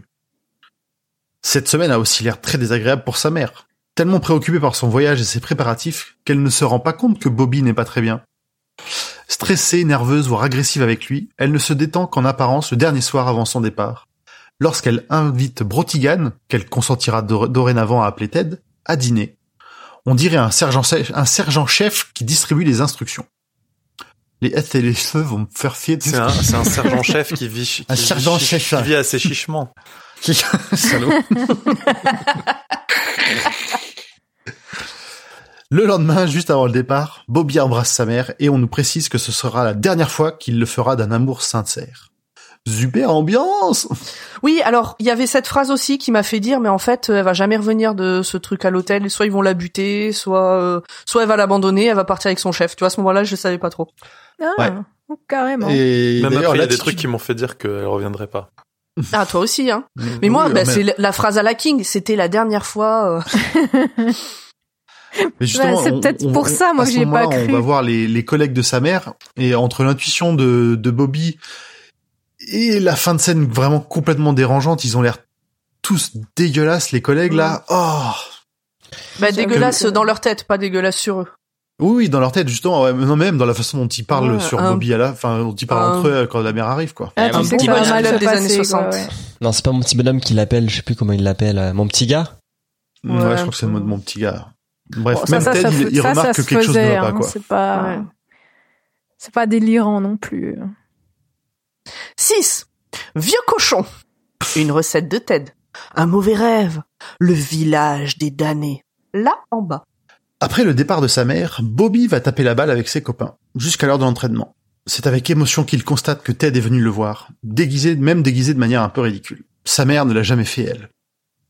Le soir, Ted fait la cuisine et s'intéresse à nouveau à un même match de boxe. Il a même, il a aussi une absence un peu brève et propose une sortie au ciné le lendemain pour aller voir Le Village des damnés. Bobby a l'air prêt à se faire dessus tellement cette nouvelle lui fait envie. Ted propose cette sortie à Bridgeport car il sent moins les affreux bonhommes, probablement plus éloignés. Même si ça sent un peu l'auto-persuasion d'après Bobby. La, la soirée se termine sur un concours de paix magistral et la bonne humeur générale. Il faut dire que ce que fait la cuisine que fait Ted, c'est une c'est Ah oui. une casserole, comme on dit en ang- comme ils disent en anglais, c'est-à-dire un, un un mélange un peu tout et en gros c'est un euh, c'est l'équivalent d'un cassoulet quoi. Ouais, j'ai imaginé des knackis et du et, et des, et des haricots. Et bonjour à tous nos amis toulousains. Euh, Toulousain, Carcassonnet et euh, Castelnaudarien. Et vive le pain au chocolat. Bref, dans son lit, Bobby se demandera quand même si ce n'est pas Ted et leur rapprochement qui lui a déclenché son bigorneau, ses intuitions. Vaut mieux finir cette phrase, hein, sinon c'est très étrange. Le lendemain, la sortie au cinéma se passe bien. Le Village des damnés sera le dernier et meilleur film de son enfance, avant qu'on nous apprenne qu'il tournera délinquant plus tard. Mais bon, ça, on verra par la suite. Ou pas. On a droit ensuite à un résumé du film qui impressionne le jeune Bobby. Si vous connaissez pas, allez le voir, c'est un très bon film. Euh, Il c'est en- un bouquin aussi à l'origine. Et c'est aussi un bouquin, effectivement. Ils en ressortent très enthousiastes et se baladent à Bridgeport pour finir par manger un gyro, donc un grec comme on dit chez nous, dans le quartier de Greektown. Ah, c'est un kebab, euh, un gyro? Ouais, Oui. Ok. Hmm. Nous, on ne dit pas un grec, on dit un kebab. on a beaucoup dit un grec nous quand on était, euh, je sais pas, mais je sais même pas pourquoi parce que les mecs qui tiennent ça, ce sont rarement C'est- des grecs, C'est turc parce que c'est turc. mais parce que c'est turc. Parce qu'ils Ah. se battent euh, l'origine. Ah oui. Un peu comme Ils euh, arrivent un- Chypre. Mais c'est une Ouais. toute autre histoire. C'est pas comme si on digresse. C'est pas comme si on digressait tout le temps, non. Ils finissent par arriver dans un quartier vraiment pas glorieux pour la course que Ted doit faire et rentrent dans un bar euh, slash académie de billard appelé le Pocket Corner. Le Corner Sept. Pocket. Putain, tu m'as coupé alors cette fois j'y étais. 7. Au corner pocket, l'homme qui aurait donné sa chemise devant le William Penn, la minette française sexy. Sais- Ça, j'avoue, ça m'a intrigué. Ouais, je me souviens même plus, je me souviens même plus de quoi ça parle d'ailleurs. C'est Brigitte euh, Bardot. Moi j'ai arrêté. Ah si, ah, bah oui, Brigitte mais Bardot. oui, putain, Eh mais ils en reparlent encore dans l'autre nouvelle. Dans ce bar, cliché au possible de Toddy miteux, Ted est venu rencontrer celui qui semble être le patron Len Files, sur recommandation d'une connaissance commune. C'est un bookmaker et Ted vient parler, vient parier sur le match de boxe Albini Haywood dont on a déjà parlé rapidement. Un probable, un, un bigorneau probablement. Bobby va rester seul sans bouger dans le rad pendant que les deux font affaire dans l'arrière-salle. Mais donc, Il en font affaire parce que moi au début, j'ai cru que c'était un. Tu croyais qu'il allait vendre Bobby? Bah, non, Non, j'ai qu'il cru que... une Non, non, bah j'ai cru Ah. que c'était entre deux quoi, qui suçaient la bite quoi. Ah Et j'étais à ouais, quoi? Bah, Parce qu'il y a une phrase, il dit genre il sort avec le sourire. J'étais à quoi? Et j'ai eu un gros doute quoi. J'étais à mais hein? Non, c'était pas ça. non, c'était pas ça, mais j'ai eu de gros doutes. Alors, Bobby, pendant ce temps, fait la connaissance d'un membre d'un gang qu'il trouve plutôt sympathique, et de la sœur du taulier, Alana Files. Celle-ci, comme son frère juste avant, remarque une ressemblance avec une de leurs connaissances communes. Un certain Randall Garfield. Bobby devient tout blanc. Son père venait régulièrement jouer aux cartes ici, mettait la bonne ambiance, mais contrairement à ce que lui a répété sa mère, ne semblait pas vraiment y perdre de l'argent, sinon euh, Alana l'aurait su. Leurs affaires faites. Ça m'a fait mal au cœur pour Ted. Euh, euh, pas pour Ted, pour, Pour Bobby. Bobby. Ah, ouais, là, tellement. Qui Bobby. s'aperçoit s'aperçoivent que sa mère est probablement en train de lui mentir sur, ce, sur Bah, son père. que... Et puis qu'il a une image dégueulasse de son père depuis toutes ces années, alors que ça avait l'air d'être un chic type au final. Ouais. Oui, parce qu'il donnait pas euh, euh, d'alcool. Enfin, il payait pas d'alcool. Je sais plus. Il y avait un. Oui, ça, il aidait les gens, mais euh, pas dans leur vice, quoi. Ouais, c'est ça. Et il jouait, mais pas, euh, à- pas, pas plus que de raison. C'est ça. Et il il- buvait il pas plus que de pas- il raison. avait pas de quoi. tête, quoi. Ouais. Mm. C'est ça. Et là, là, tu te dis, putain, le gamin de 11 ans à qui on a dit pendant 5-6 ans que son père était un, un, comment dire, quelqu'un Un qui attendait une quinte joueur servie, ouais. euh. Mm. Et qu'en fait, il apprend par hasard que, alors par hasard, à voir si Ted a choisi ce bar par hasard, ça on le saura pas, mais qu'il apprenne par hasard que, euh, en fait, son père était quelqu'un de bien, ça doit bien foutre les glandes. Et effectivement, Je comme toi, Pomme, euh, j'étais bien triste pour lui. Je pense que qu'il le, par hasard ou pas, ça a l'air d'être quand même une petite ville. Il doit pas y en avoir des millions de bars, euh, de bars où tu peux parier en plus. Ouais, on, apprendra, je crois, un peu plus tard aussi qu'il qu'il aurait, qu'il avait plusieurs choix pour le faire, euh, que si ici il avait pas trouvé l'info qui lui permettait de faire le pari, il aurait été voir ailleurs. Ouais, il y a plusieurs places. Justement, leurs affaires faites, Ted ressort pour appeler un taxi et apprend à Bobby qu'il a parié 500 dollars, c'est énorme, sur Albini, qui a l'air d'être le vieux challenger sans aucune chance. Dans le taxi, ils discutent du pari. Ted l'a fait car il sait que le combat est arrangé, est arrangé et la confirmation est venue de sa lecture des pensées d'un vieux présent sur place, toujours bien informé. Ça veut aussi dire qu'une fois l'argent récolté, Ted s'en ira. Ce sera juste après le retour de Lise. Ben alors, j'ai cette partie-là, je l'ai pas lue parce que je savais pas que Lise revenait. Donc je me suis arrêtée juste avant. J'ai lu la partie dans le bar et je pense que je me suis arrêtée quand ils reprennent le taxi. Eh ben, Donc maintenant, je découvre. Allez, C'est parti. bon Fais-moi rêver. C'est le moment où ça a commencé à... T'as dit qu'il avait pris un petit porte-clés? Euh, non, Ah oui. je le dis ça a plus tard importance. quand il dit qu'il va l'offrir. ouais. Ok. Mm. Donc oui, effectivement, il a pris un petit. C'est même, enfin, c'est même Alana qui lui a dit qu'il pouvait prendre un porte-clés du avec le nom du bar dessus. En attendant, Ted s'est menti à lui-même, sentant les, les crapules se rapprocher, mais ne voulant pas partir à cause de Bobby et de sa mère malheureuse. Comme Bobby le soupçonne, Biderman n'est pas un mec sympa et sa mère ne va pas fort, mais Ted ne peut pas en dire plus. Il lui confirme aussi que c'est le contact physique qui permet à Bobby d'avoir un aperçu des pouvoirs de Ted. Mais ils s'interrompent car Ted a aperçu une voiture violette pétante garée à un croisement pendant leur trajet en taxi. C'est pas bon pour eux. Alors, Ted les presse tous les deux de penser à autre chose, surtout pas aux crapules, et il part en transe. Bobby, lui, focalise ses jeunes pensées sur une affiche de Brigitte Bardot aperçue au cinéma, vêtue d'une unique serviette. Elle se transforme en Carole en cours de route. Les hormones classiques. La voiture violette se rapproche jusqu'à être pile derrière dans les embouteillages. Mais les crapules ne les détectent pas et ils arrivent à finir leur trajet jusqu'à la maison. Gros moment de stress. De retour de sa transe, hein, Ted parle un peu plus des crapules et du fait qu'ils viennent, qu'ils viennent d'un autre ou et d'un autre camp très sombre. Oui, parce qu'on est, on est d'accord que la voiture, elle vous a fait penser à Christine quand même. Il y avait un peu de ça, ouais, elle avait l'air un peu vivante. Voilà. Et justement, Bobby a remarqué que cette voiture n'était qu'un camouflage pour autre chose, une créature horrible certainement. Ouais, parce tout qu'elle à fait elle Christine. clignait des yeux, enfin, des trucs euh, chelous, quoi. C'était la sœur de Christine, Ça pourrait. Germaine. Patricia. Après un bon fou rire, il se donne rendez-vous pour aller dîner à 6 heures au resto préféré de Bobby, le Colony. De retour dans sa chambre, celui-ci a la désagréable impression qu'il a mis un pied très franc dans le monde des adultes. 8. Bobby fait une confession. Le bébé Gerbert et le bébé Maltex. Rionda. Ted, Ted donne un coup de fil. Le cri des chasseurs. Pan pan pan. Non, c'est pas ça. Non, ça ne pas comme ça. Ah, encore un Le lendemain, Bobby craque et pleure dans les bras de Carole. Il va tout lui raconter et sera encore plus surpris quand elle affirmera le croire. Elle a vu toutes ces marées étranges partout. Vu le nombre, elle pense que Ted devrait partir vite. Mais il ne peut pas, il a besoin de l'argent du pari pour le faire. Il y a un truc avec Carole, autre le fait qu'elle est là. Elle a- on dirait qu'elle a une intuition euh, particulière sur tous ces trucs-là, mais sans raison, ça sort de nulle part. C'est une gamine de 11 ans. Non, mais Oui, t'as elle a- raté elle un a, gros elle a truc. remarqué, euh, elle a remarqué quand même tout- tout- tous les comportements bizarres de Ted. Elle a grillé. Enfin, elle est, on va dire que c'est plutôt une gamine maline et qui, a- qui veut bien croire ce que lui raconte euh, Bobby. Bon, et puis peut-être qu'à 11 ans, tu crois un peu plus facilement ce que te raconte ton pote que Ouais, à c'est ça. 35. Oh, bah, de toute façon, c'est dès le début du livre hein, qui dit qu'elle était assez perspicace comme gamine.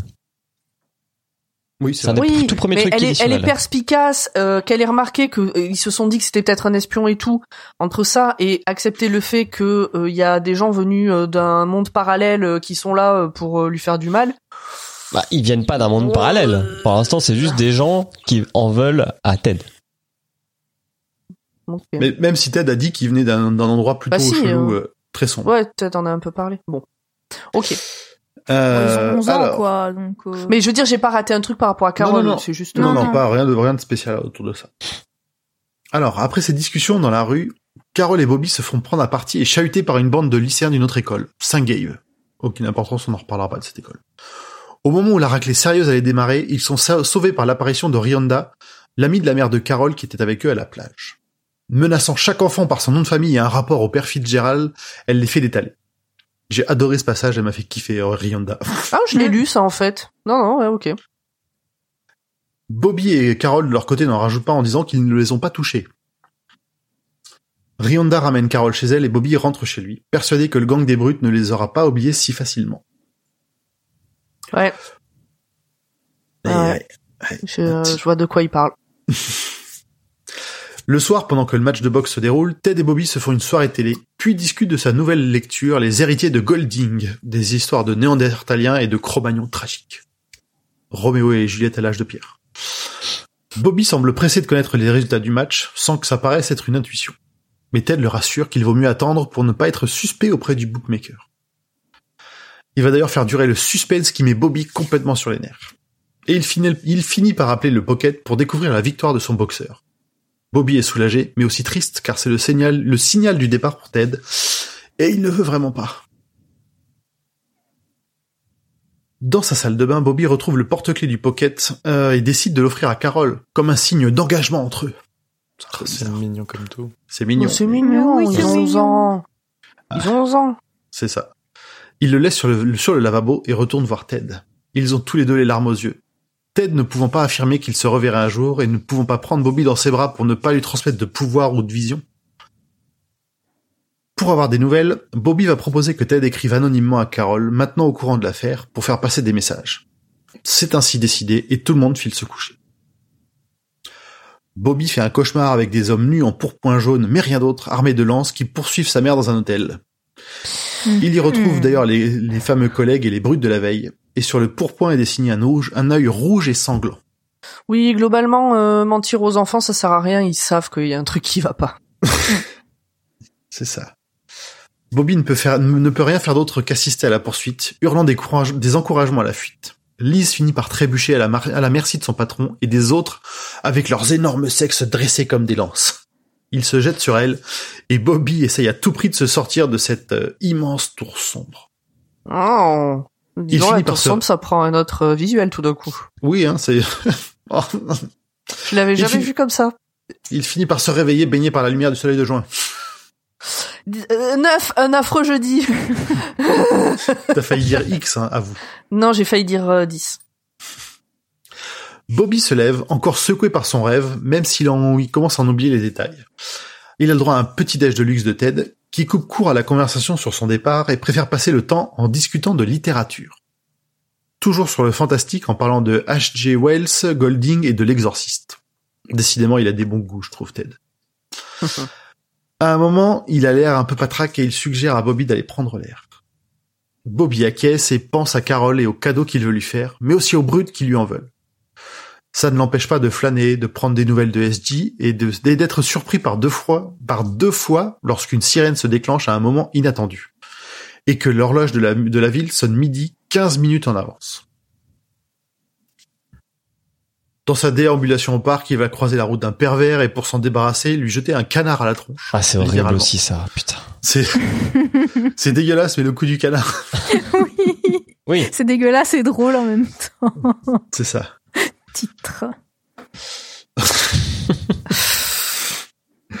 Sur le chemin du retour, il croise des signes des crapules et partout des affichettes recherchant le gentil chien Brotigan. L'étau se resserre très fort. Il court presque pour rentrer chez lui, voulant prévenir Ted au plus vite. Mais il est appelé à l'aide par une petite voix. C'est Carole qui est cachée dans un bosquet, l'air d'avoir été passée à tabac.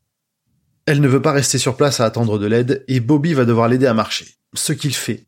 Elle finit par s'évanouir dans ses bras et il doit la porter. Le plus proche endroit sûr est chez Ted qui saura l'aider. Envahi d'une force quasi surnaturelle, il réussit à la ramener jusqu'à leur immeuble. Arrivé là, Ted va les aider. Au même moment, on apprend que Lisa est arrivée à la gare. L'air, elle aussi, mal en point, faisant son possible pour le cacher sous une tote de maquillage et une voilette au chapeau, sans grand succès. Non. Ted ausculte Carole. Ce sont bien les trois brutes qui l'ont mis dans cet état. Il va s'écou- il va s'occuper de son épaule et l'hypnotiser car il va devoir la remboîter. Ça m'a fait penser un peu à l'arme fatale mais en moins dégueulasse. Même si ça est une gamine. En passant, il prévient Bobby qu'il va partir plus tôt que prévu, quitte à se cacher ailleurs. Il a vu les signes lui aussi. Et paf l'épaule Carole a été courageuse et. Ted efficace, mais une fois l'adrénaline passée, elle s'évanouit. Bobby va chercher une serviette mouillée dans la salle de bain, ne voit pas le taxi de sa mère arriver et oublie encore une fois la clé du pocket sur le lavabo. Grosse préparation paiement depuis deux, depuis deux Oui. scènes. Lise apparaît sur le seuil du salon. théâtre d'une scène d'horreur, surtout après ce qu'elle vient de vivre. Elle-même est dans un sale état et Bobby se précipite vers elle. Mais Lise n'a Dieu que pour Ted, qu'elle prend pour un vieux pervers. Elle lui lance un vase, une table, et quand Bobby veut s'imposer, elle le lance aussi contre un mur. Ça, c'est abusé. Et, ça, en fait, elle le, Carole, donc elle est dans la nouvelle d'après, et elle l'évoque, ce passage, elle parle du passage à tabac, etc., euh, que Ted lui a remis l'épaule, et elle dit, et après, euh, non, c'était trop horrible, je veux pas en parler, et j'espérais que ce soit dans cette nouvelle, du coup. oui, oui, oui. Parce que Ah, moi, je ça. savais pas la suite de Tout l'histoire. à fait. Bon, Ah ouais, dis donc, elle est, euh, ok. Bah, en fait, Ah bah Bah, là, elle est un peu en état de choc. en même temps, aussi. elle vient de se Ouais. faire, elle vient de se faire enfin, Violer. Je pense qu'elle s'est fait bien violer. Alors bah, je pense qu'elle s'est Lise. faite violer, et pas que Elle par le rentre, patron. elle hein. découvre Ted agenouillé avec une gamine en Ouais. sang, euh, avec son t-shirt à moitié enlevé. euh, sur les genoux. euh, Ouais, Il ouais, y a rien qui et comme. Oui, et y a comme rien qui déjà, va, elle avait exactement. pas confiance en lui. Ouais. ouais, non, non, mais Ouais, en fait, euh, sa réaction, ouais, elle est, comment dire, elle est compréhensible. elle est Ah oui, oui. compréhensible. Elle voit justifiée. Non, elle est compréhensible parce qu'effectivement, euh, le tableau peint fait que tu peux, tu peux te dire, il y a un vieux qui est en train de toucher deux gamins. Toutefois, elle, elle, elle- n'écoute pas ce qui se passe et elle ne fait que ressortir sa rage et et les trois quatre jours qu'elle a et son trauma qu'elle vient de subir sur son propre fils qu'elle envoie contre un mec quoi, contre un mur. C'est totalement fou. Mais Ouais, mais parce elle a, que oui, mais a je pense que la c'est ju- hein. Elle justement, est, elle est ça. hystérique en fait à ce moment-là. Enfin, Est-ce voilà, que seulement c'est- elle voit, est-ce que seulement elle voit que c'est son fils, tu vois? Ouais, c'est ou ça, Est-ce qu'elle voit, non. ou est-ce qu'elle voit quelqu'un moi- qui qui Alors, va on, on le montre, on le montre après, mais elle, elle- elle- elle finira par dire que son fils est comme tous les hommes. Et du coup, euh, oui, dans oui, cette explication, euh, le Ouais. fils, Elle il- voit un homme, quoi. parce que le fils va prendre parti pour lui dire en gros euh, de se calmer et que c'est pas ce qu'elle croit. Et elle, elle, elle, elle le pourrit, elle le pourrit, mais c'est dégueulasse Mm. quoi. Ouais, elle finit de craquer, quoi. Oui, pour moi, elle est en, elle en crise, quoi. Euh, alors, c'est finalement Carole qui vient à leur aide en s'adressant à Lise, se rendant compte de ce qu'elle a subi, le voyant même dans sa tête, le décrivant même. Ça ressemble très fort au cauchemar de, de Bobby. On- sent que le fait que, que, que Ted l'ait touché lui a transféré une partie de son pouvoir. Lise s'effondre par terre et Carole l'enlace de son bras valide. La tension retombe un peu jusqu'à une gifle de, de, de Lise vers Bobby, qui prenait à nouveau la défense de Ted. Dans ses malheurs, elle semble considérer tous les hommes autour d'elle comme des merdes, même son fils. Holmen a trash, mais Bobby c'est vache quand même. Hmm. Elle prend à nouveau euh, Ted à partie, lui apprenant qu'elle a eu des infos. Son histoire est fausse, il n'a jamais travaillé pour l'État du Connecticut. Il devrait être en prison. Il lui donne raison sur ce point. Il était enfermé à cause de ce qu'il sait faire avec son esprit, mais avec deux autres, ils ont réussi à s'enfuir. Les autres s'en sont moins bien tirés que lui jusque-là. Lise continue à le menacer téléphone en main, mais Ted ne se laisse pas faire et la menace en retour de révéler ce qu'il sait de sa mère à Bobby, à la police, de toute sa cupidité dont l'excuse d'être seul pour élever son fils ne tient pas. Lise se calme mais ne, trou- mais ne croit toujours pas que Ted n'a rien fait à Carole et veut l'interroger seul en tête à tête, en tête à tête avant de libérer Brotigan.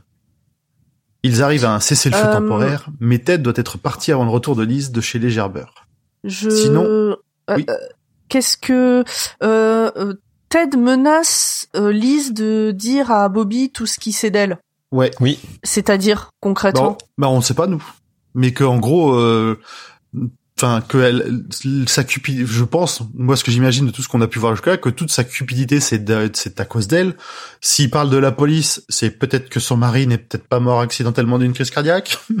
alors Ah, non non, il y a, y plusieurs choses Ah, comme ouais, ça. D'accord. ah parce que on nous dit au début du livre que euh, il fait une crise cardiaque pendant une visite euh, d'un appart parce qu'il était agent immobilier. Ah oui, il- oui. Bon, alors le, le coup de la, la police, je extrapole parce qu'il il menace de la police. Je vois pas trop comment la, pourquoi la police interviendrait, sauf peut-être pour la thune ou des choses. euh, Ouais. Par contre, Après, c'est clairement peut-être bluff que- aussi, Peut-être tu que sais. peut-être qu'elle est au courant de choses que son patron fait. Euh, Ouais, qui aussi, ouais. sont pas légales.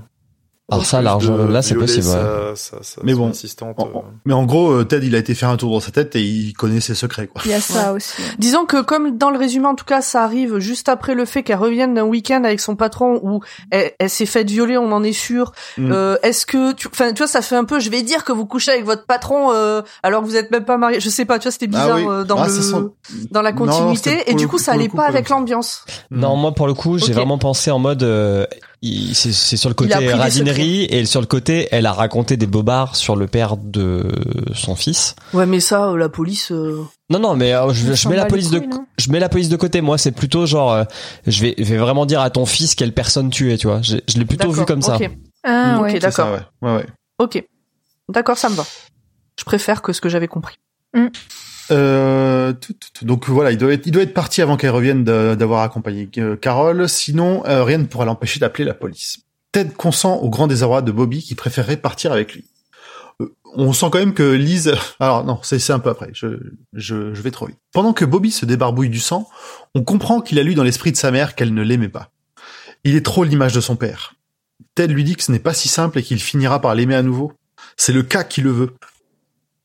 Et pour Ted, Bobby devra rester avec elle pour l'aider à se soigner de ses blessures, aussi bien euh, physiques que psychologiques. Lise et Carole sortent de la salle de bain et la fillette sort de l'appartement avec un dernier remerciement pour Ted. Lise a l'air à nouveau furieuse. Elle a dans la main le porte-clés du Pocket Corner. Oups. Oui, et ça va mal se passer. Les accusations et menaces reprennent quand elle apprend que Ted a laissé son fils au cinéma pendant qu'il allait parier. Bon, il lui ment, il arrange un peu l'histoire quand même. C'est moins pire, quoi. Voilà. Sa mère connaît l'endroit car le père Garfield y traînait. Elle finit par envoyer Bobby dans sa chambre, et malgré l'interdiction de sa mère, celui-ci se jette dans les bras de Ted pour un dernier adieu. Mi-émouvant, mi-creepy, parce Oui. qu'il lui fait des bisous partout. Mhm. Oui, il l'embrasse tout, tout, tout sur le visage. euh. C'est un peu bizarre quand même, ouais. Ouais, c'est, c'est chelou, là. C'est le moment où tu, il est un peu trop attaché ou trop proche. En même temps, vu la quantité phénoménale d'amour que lui a donné sa, sa mère, oui, c'est creepy, Ouais. mais c'est pas, c'est pas, c'est C'est pas, enfantin. ouais, Oui, c'est ça. Oui. c'est pas déplacé. Non, non, pas déplacé. Oui, puis après, il y a quand même cette histoire de pouvoir, donc euh, Mm. possiblement, c'est aussi quelque chose qui l'attire. euh. Ou peut-être il veut récupérer encore plus de pouvoir. Ouais. De bigorneau. Alors, je, je pense pas, hein, mais ça peut être une, une Lui aussi, il est cupide. Comme sa mère. Bah voilà. En, en bref, il s'endormira de chagrin dans sa chambre. Bon, pauvre, pauvre Bobby. Oh. Il se réveillera plusieurs heures plus tard à la pensée du départ de Ted. Celui-ci lui a d'ailleurs glissé un mot sous la porte avant son départ, assurant de respecter sa promesse, avec un présent dans son appartement et toujours plaidant pour que Bobby aide sa mère à traverser cette mauvaise passe. Il sort ensuite discrètement de l'appart pour aller récupérer le cadeau de Ted. Il s'agit de quatre livres pour lui, un présent pour l'avenir. Ému, il redescend chez lui, captant des bribes de pensée de sa mère. Il se rapproche du lit. Lise a pris vraiment très cher. Et c'est Mm. avec encore plus d'horreur qu'il découvre une affichette de recherche de Brotigan avec la mention de forte récompense. Sa mère a appelé et Bobby a maintenant en plus très peur pour Ted.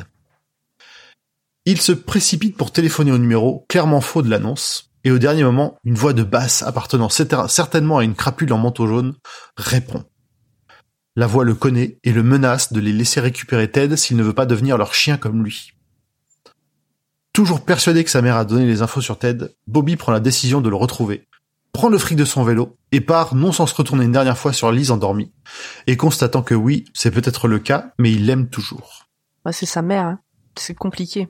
Ouais, mais quand même, là, c'est une connasse 2000.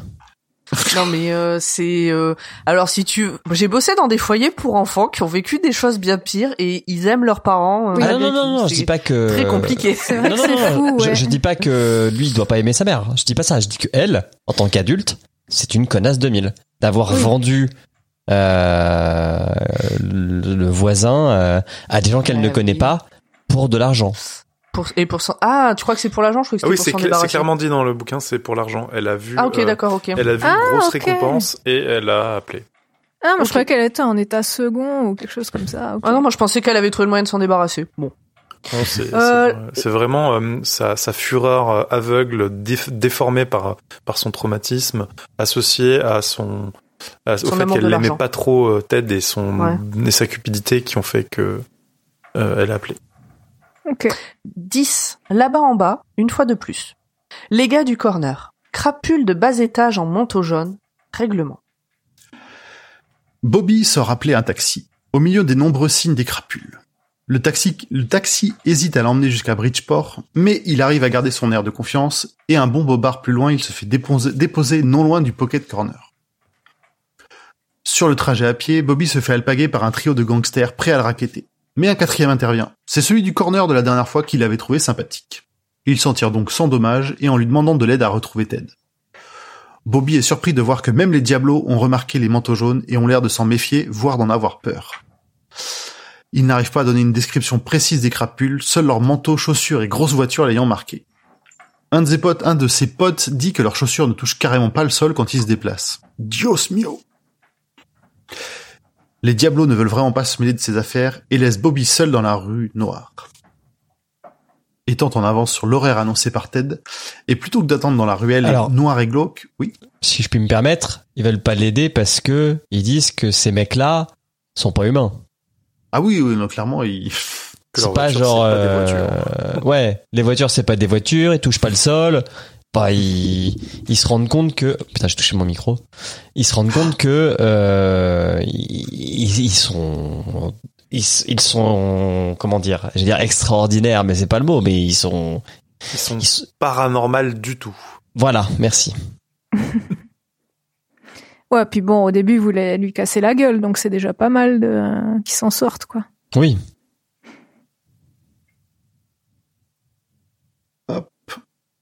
Euh,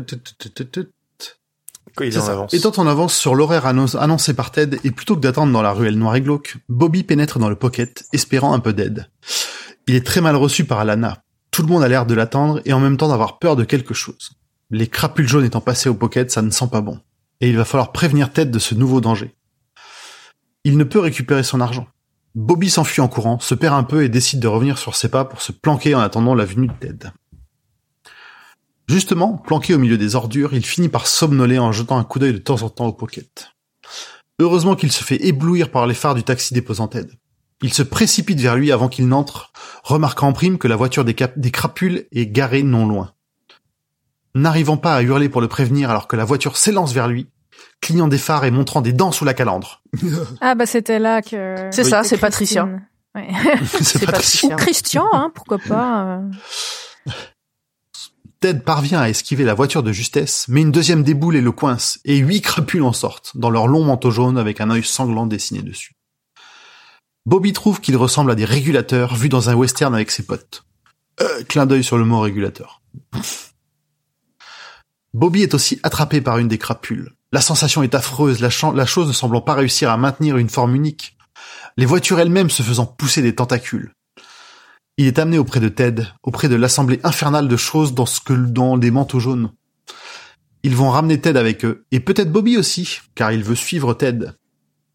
Et même s'il n'a pas des capacités de briseur, toutes choses servent le roi. Le rayon, réplique Ted. Euh, J'ai plusieurs questions.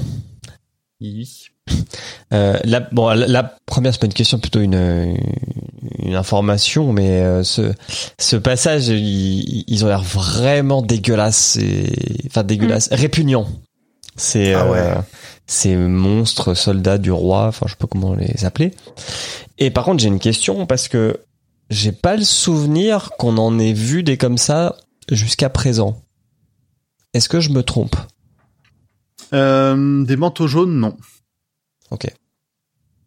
Tu vois Non, des des gens, enfin des parce que on a vu dans On- alors on a vu, quel- les- on a Vas-y. dans le tome dans le tome euh, 6 justement à la fin, on voit des des, des choses cheloues qui ont des masques vaguement humains. Euh, Il y a peut-être un il y a peut-être un rapport. Ok. Parce que moi, alors, oui, moi, parce qu'ils je ont suis pas sûr. vraiment de forme, donc on peut pas trop savoir. j'ai pensé Par un contre, petit peu il, à ça, il ouais. parle Quand... de, ouais, il parle de destructeur de rayons, donc, donc j'imagine que ça viendra plus tard dans, dans ce qu'on a déjà lu. Enfin, moi, c'est ce que je me suis dit. Bah, les briseurs de rayons, euh, on, on, on va en entendre parler encore un peu. Ouais, justement.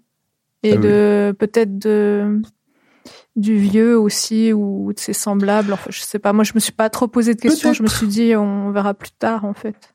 Parce qu'en fait, Ah bah là, je, je, pas, je peux pas trop, je me souviens pas de tout et je peux pas trop en dire. Ouais, bien sûr. Vous laisser un peu. mais c'est ça qui est cool, c'est que pour le coup, quand je disais euh, au début de résumé, on en apprend plus sur le lore. On apprend, on apprend donc que peut-être c'est un briseur, même si on sait pas à quoi ça sert. Mais on, on se doute que ça a quand même une importance.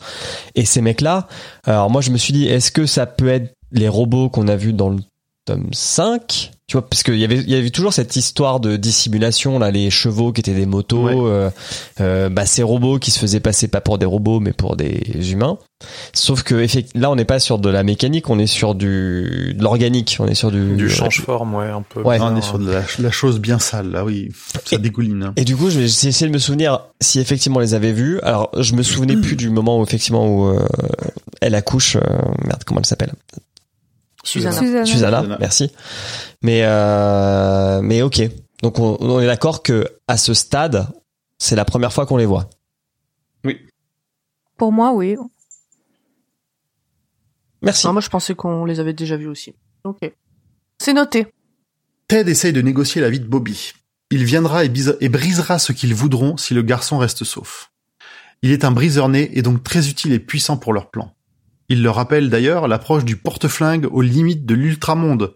Là, ça sentait les traductions euh, pas bien, euh, Alors, pas bien définitives. d'autant plus que il me semble que le terme en anglais c'est gunslinger, donc qui est Ouais. pistolero euh, C'est ça. Hmm. dans, dans le reste Ah, de l'œuvre. nul, nul.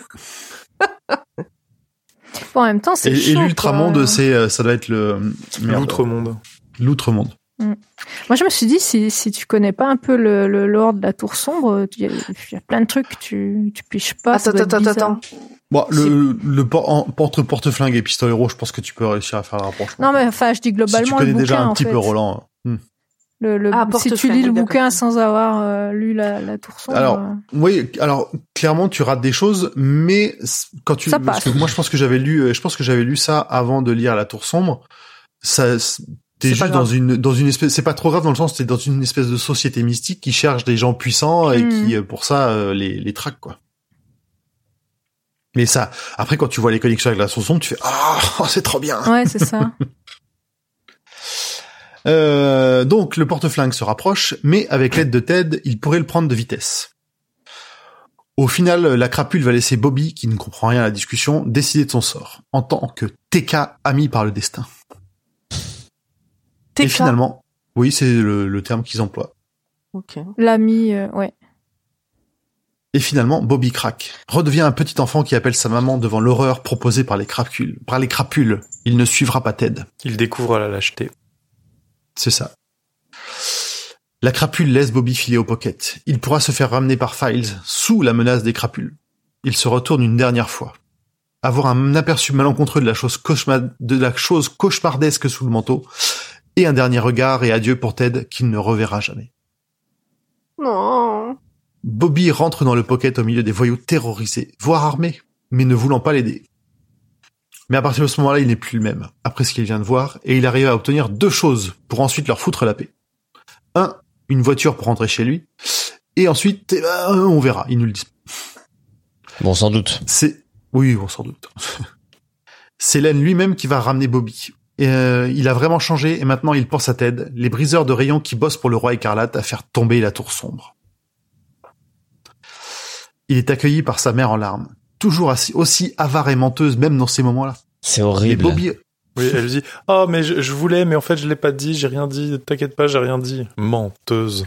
Après, c'est c'est bien écrit parce que première action, elle dit oui, euh, j'avais peur de te perdre, etc. Et on sent que c'est sincère, tu vois, qu'elle avait vraiment peur d'avoir perdu son fils ou qu'il lui serait arrivé des malheurs. Mais genre, tout de suite après, elle lui ment. Et ça, c'est- je Non, trouve mais- ça tellement horrible. Je pense que ce que t'as dit au début, qu'elle est passive-agressive, c'est exactement ça, en fait.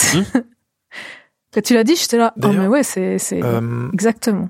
ce que Ted explique à Bobby, je sais pas si c'est dans sa lettre ou si c'est avant, euh, qu'il dit qu'elle ne l'aime pas euh, like en, en anglais, mais qu'elle l'aime love en anglais. Euh, ça s'est dit comment ça?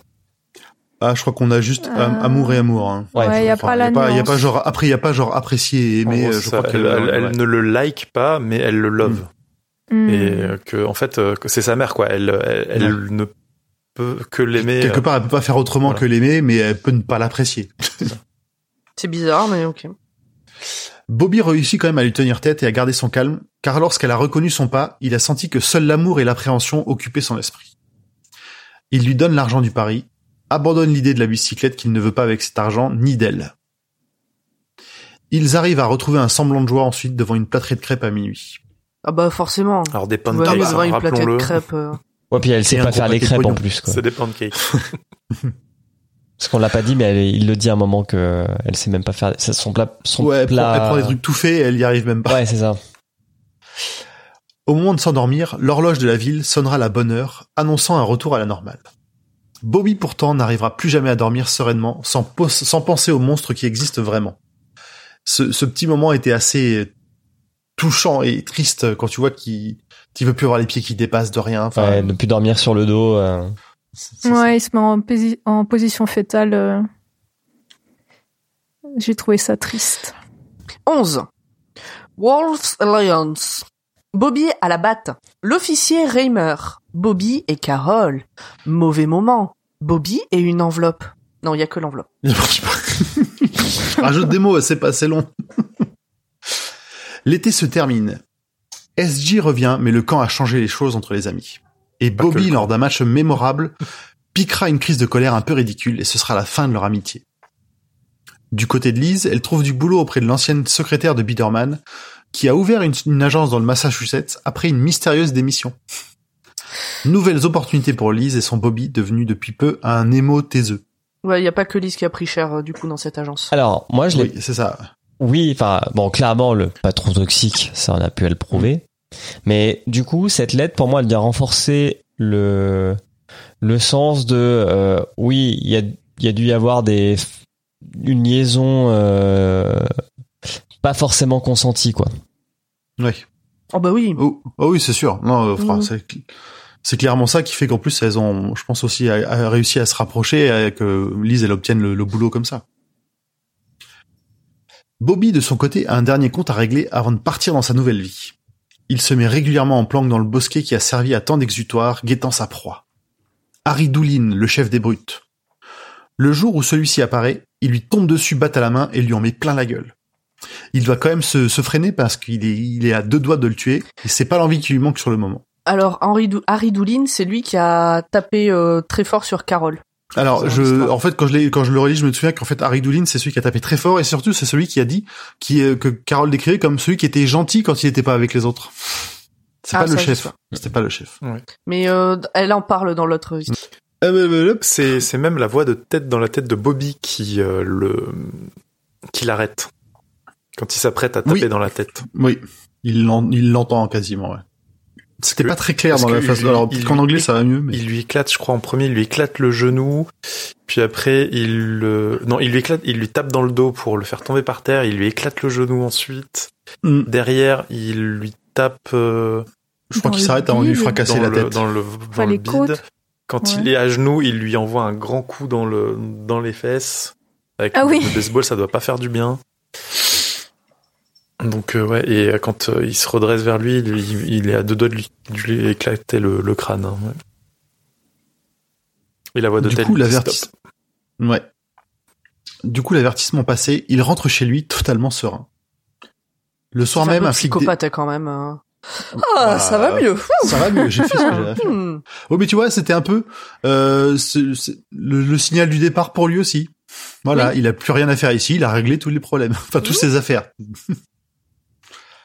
le soir Allez, même, ouais. un flic débarque avec Harry et sa mère pour confronter Bobby, qui n'ira tout en bloc avec l'appui de sa mère d'ailleurs. Elle a bien compris qu'il s'agissait d'un de ceux qui avaient fait du mal à Carole. Il s'en sortira sans problème cette fois. Pour à, à son, à son avantage, le fait qu'il soit un petit gamin chétif encore et que l'autre soit un grand lycéen un peu costaud. Il est Mm. déjà connu pour ses conneries.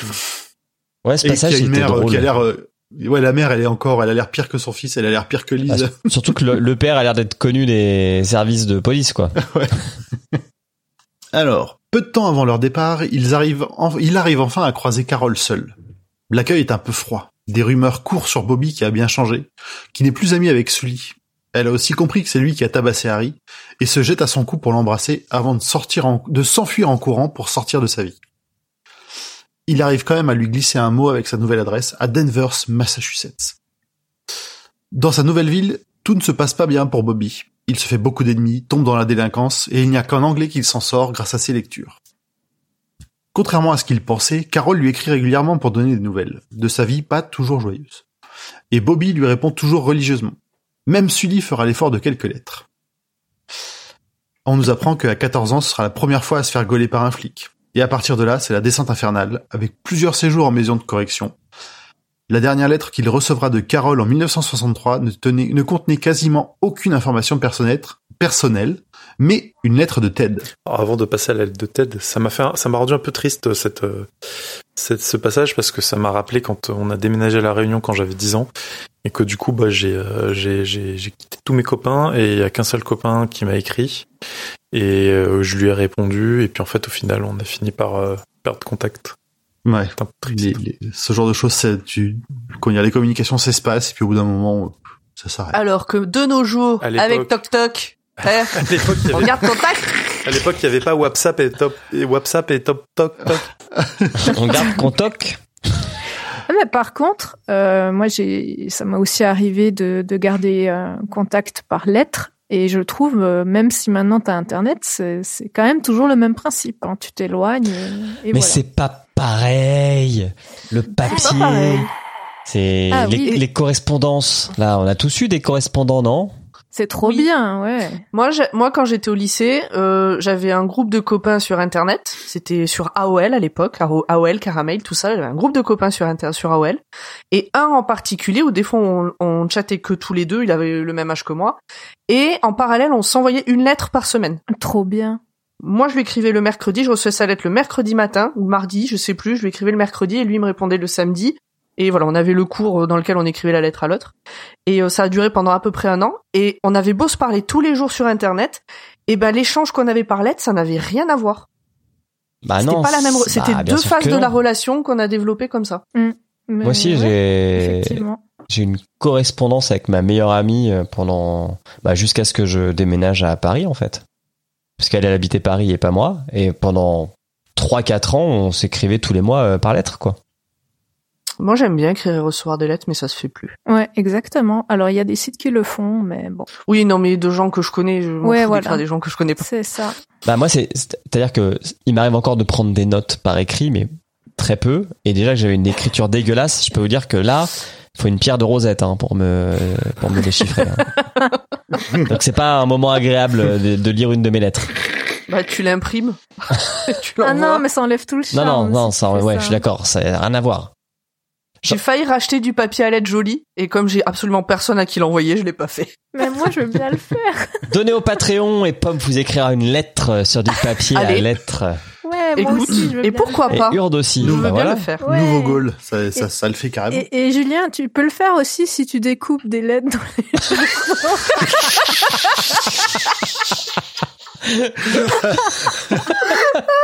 Ceci n'est pas une rançon, je vous le- une demande de rançon, je vous le promets. Donnez plus au Patreon si on sait où vous habitez. Je vais les récupérer de 3-20 minutes euh, demain à la gare euh, pour découper les Des, lettres. prospect... Des les prospectus d'Auchan, tu sais. De... J'essaierai d'écrire donner au Patreon comme ça. Ah oui, c'est Ce serait génial. Allez, on est presque au bout. Oui, oh, j'ai chaud. La lettre de Ted ne contient pas de mots, mais des pétales de rose luisants, complètement étrangers à ce monde. Wink wink wink. Mm. Et avec ça, Bobby comprend que Ted leur a à nouveau échappé. Mais cette fois, dans un autre monde, et il ne l'a pas oublié. Il est possible que ça l'aide à changer le cours de sa vie, car il part retrouver sa mère, et ils se disent ensemble qu'ils feront du mieux qu'ils pourront pour la suite. Là, j'ai quand même pensé, est-ce qu'il existe une poste interdimensionnelle Mais c'est ce que j'étais en train de me demander. Parce Il y a des petits diablotins qui circulent entre les plans. C'est Vadash Post. Mais non, c'est les petits docteurs. C'est les petits docteurs, là, tu leur files un message, ils changent de plan, paf, ils blingent un coup, et hop, c'est parti. avec un petit uniforme jaune. Les PTT infernaux. Ou Vadashissimo. Bien, bien, bien.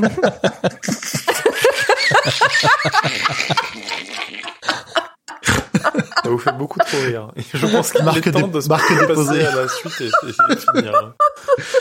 Euh... Il fait chaud. Et ben voilà, c'est fini. Est-ce que vous avez des choses à rajouter? Bah, c'était bien.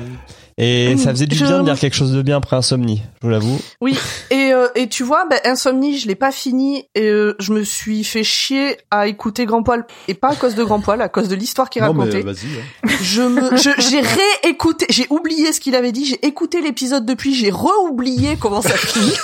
Et là, ben, j'étais contente que tu me racontes la fin de la nouvelle et j'étais contente de ce que tu racontais. Donc c'est c'est la preuve que pour Insomnie, c'était pas toi le problème. Très bien. C'était l'histoire. Ça me rassure un petit peu. Voilà.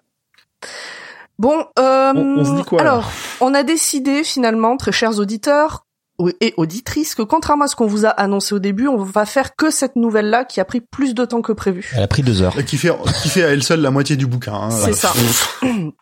Donc, on fera l'autre nouvelle avec euh, bah, les trois autres euh, au prochain épisode. Ou on fera peut-être autrement. Bon, bref, on vous tient au courant, on en rediscute. Mais on va quand même faire les questions des auditorices. Oui Ah oui, c'est vrai qu'il y a ça Oui aussi. Oui, Ouais, Allez, c'est moi qui l'ai fait, puisque normalement je devais euh, lire toute une nouvelle. C'est moi- c'est moi qui dis.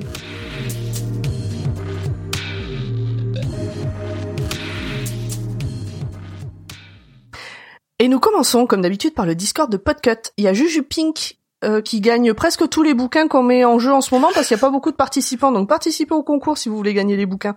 Franchement, je vais D'ailleurs, celui-là- je participe. hein. Celui-là, on va aussi faire un concours, donc euh, essayez de vous concentrer. En plus, les questions sont simples. Bref, Juju Pink nous demande, oui, un nouvel épisode. Bon, ça c'est pas une question. Toute petite question. Quel est le cadeau d'anniversaire qui vous a le plus marqué ou traumatisé? Vous êtes au top, prenez soin de vous. Ah ben voilà, c'est ça mon plus beau cadeau d'anniversaire. Oh, c'est mignon. Non, je sais. Là, comme ça, je sais pas. J'aurais dû y réfléchir. Euh, Bah, moi, j'ai pas de, j'ai jamais eu, euh, T'as jamais eu de cadeau? Non, j'ai jamais eu de cadeau. J'ai Oh. eu des morceaux, des morceaux de charbon même à Noël. Ouais, mais s'il faisait froid, c'est pratique. Moi, j'en ai eu plusieurs qui m'ont Des marqué. traumatisants ou des trop bien? Non, non, Les trop deux. bien. Euh, je sais pas si j'ai déjà raconté cette histoire. Euh, quand j'avais 5 ans, euh, j'ai demandé à ma marraine euh, d'avoir l'équivalent d'un Game Watch. Je sais pas si vous voyez ce que c'est. Ah oui. euh, à l'époque, c'est ce qui se faisait pas mal. Euh, donc les Game Watch, c'est putain à décrire, c'est c'est euh, donc une sorte de manette avec un écran en cristaux liquides et du coup euh, tu bougeais un, un personnage sur ce truc Game Boy. Alors la Game Boy existait, mais mais c'était un truc vraiment plus rudimentaire quoi. Et euh, j'avais demandé ça et je me suis retrouvé avec une Game Gear. Donc Oh. autant vous dire Oh. que j'étais en mode wow. Elle s'est plantée en fait? Non non, euh, elle s'est pas plantée, Ah, elle était juste, enfin elle est, elle existe toujours. Je lui dis bonjour euh, à ma marraine Delphine, mais elle a... Non, elle s'est plantée, euh, elle, a, elle a confondu les deux noms et elle a pris une Game Gear à la non place non non, du- je pense qu'elle a Ah, pris d'accord, le truc euh, plus plus. Ok, d'accord. Tu vois. Bah c'est cool. Donc euh, Elle ça s'est dit, il veut un vélo, je lui offre un jet privé. ouais, bon, à hauteur de ses moyens, mais bon, ça c'est ça c'est cool. Et euh, et un autre truc euh, de cadeau d'anniversaire qui m'a qui m'a marqué, c'est mon premier jean. Je devais avoir 13-14 ans parce que à l'époque j'étais j'étais un peu un wesh et euh, je ne j'allais à l'école qu'en jogging et qu'en survêtement, enfin wesh slash euh, sportif. Et le fait d'avoir mis un jean pour la première fois, j'ai, je me rappelle de cette sensation. C'est con. Mm, Non, c'est pas con, pourquoi pas. C'est marrant.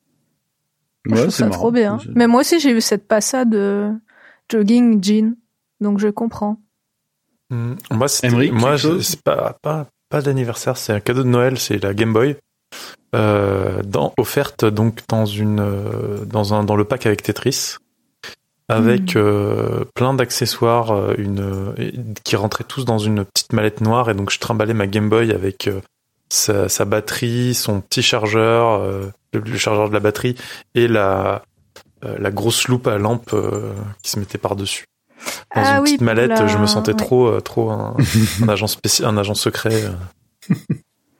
C'est trop bien.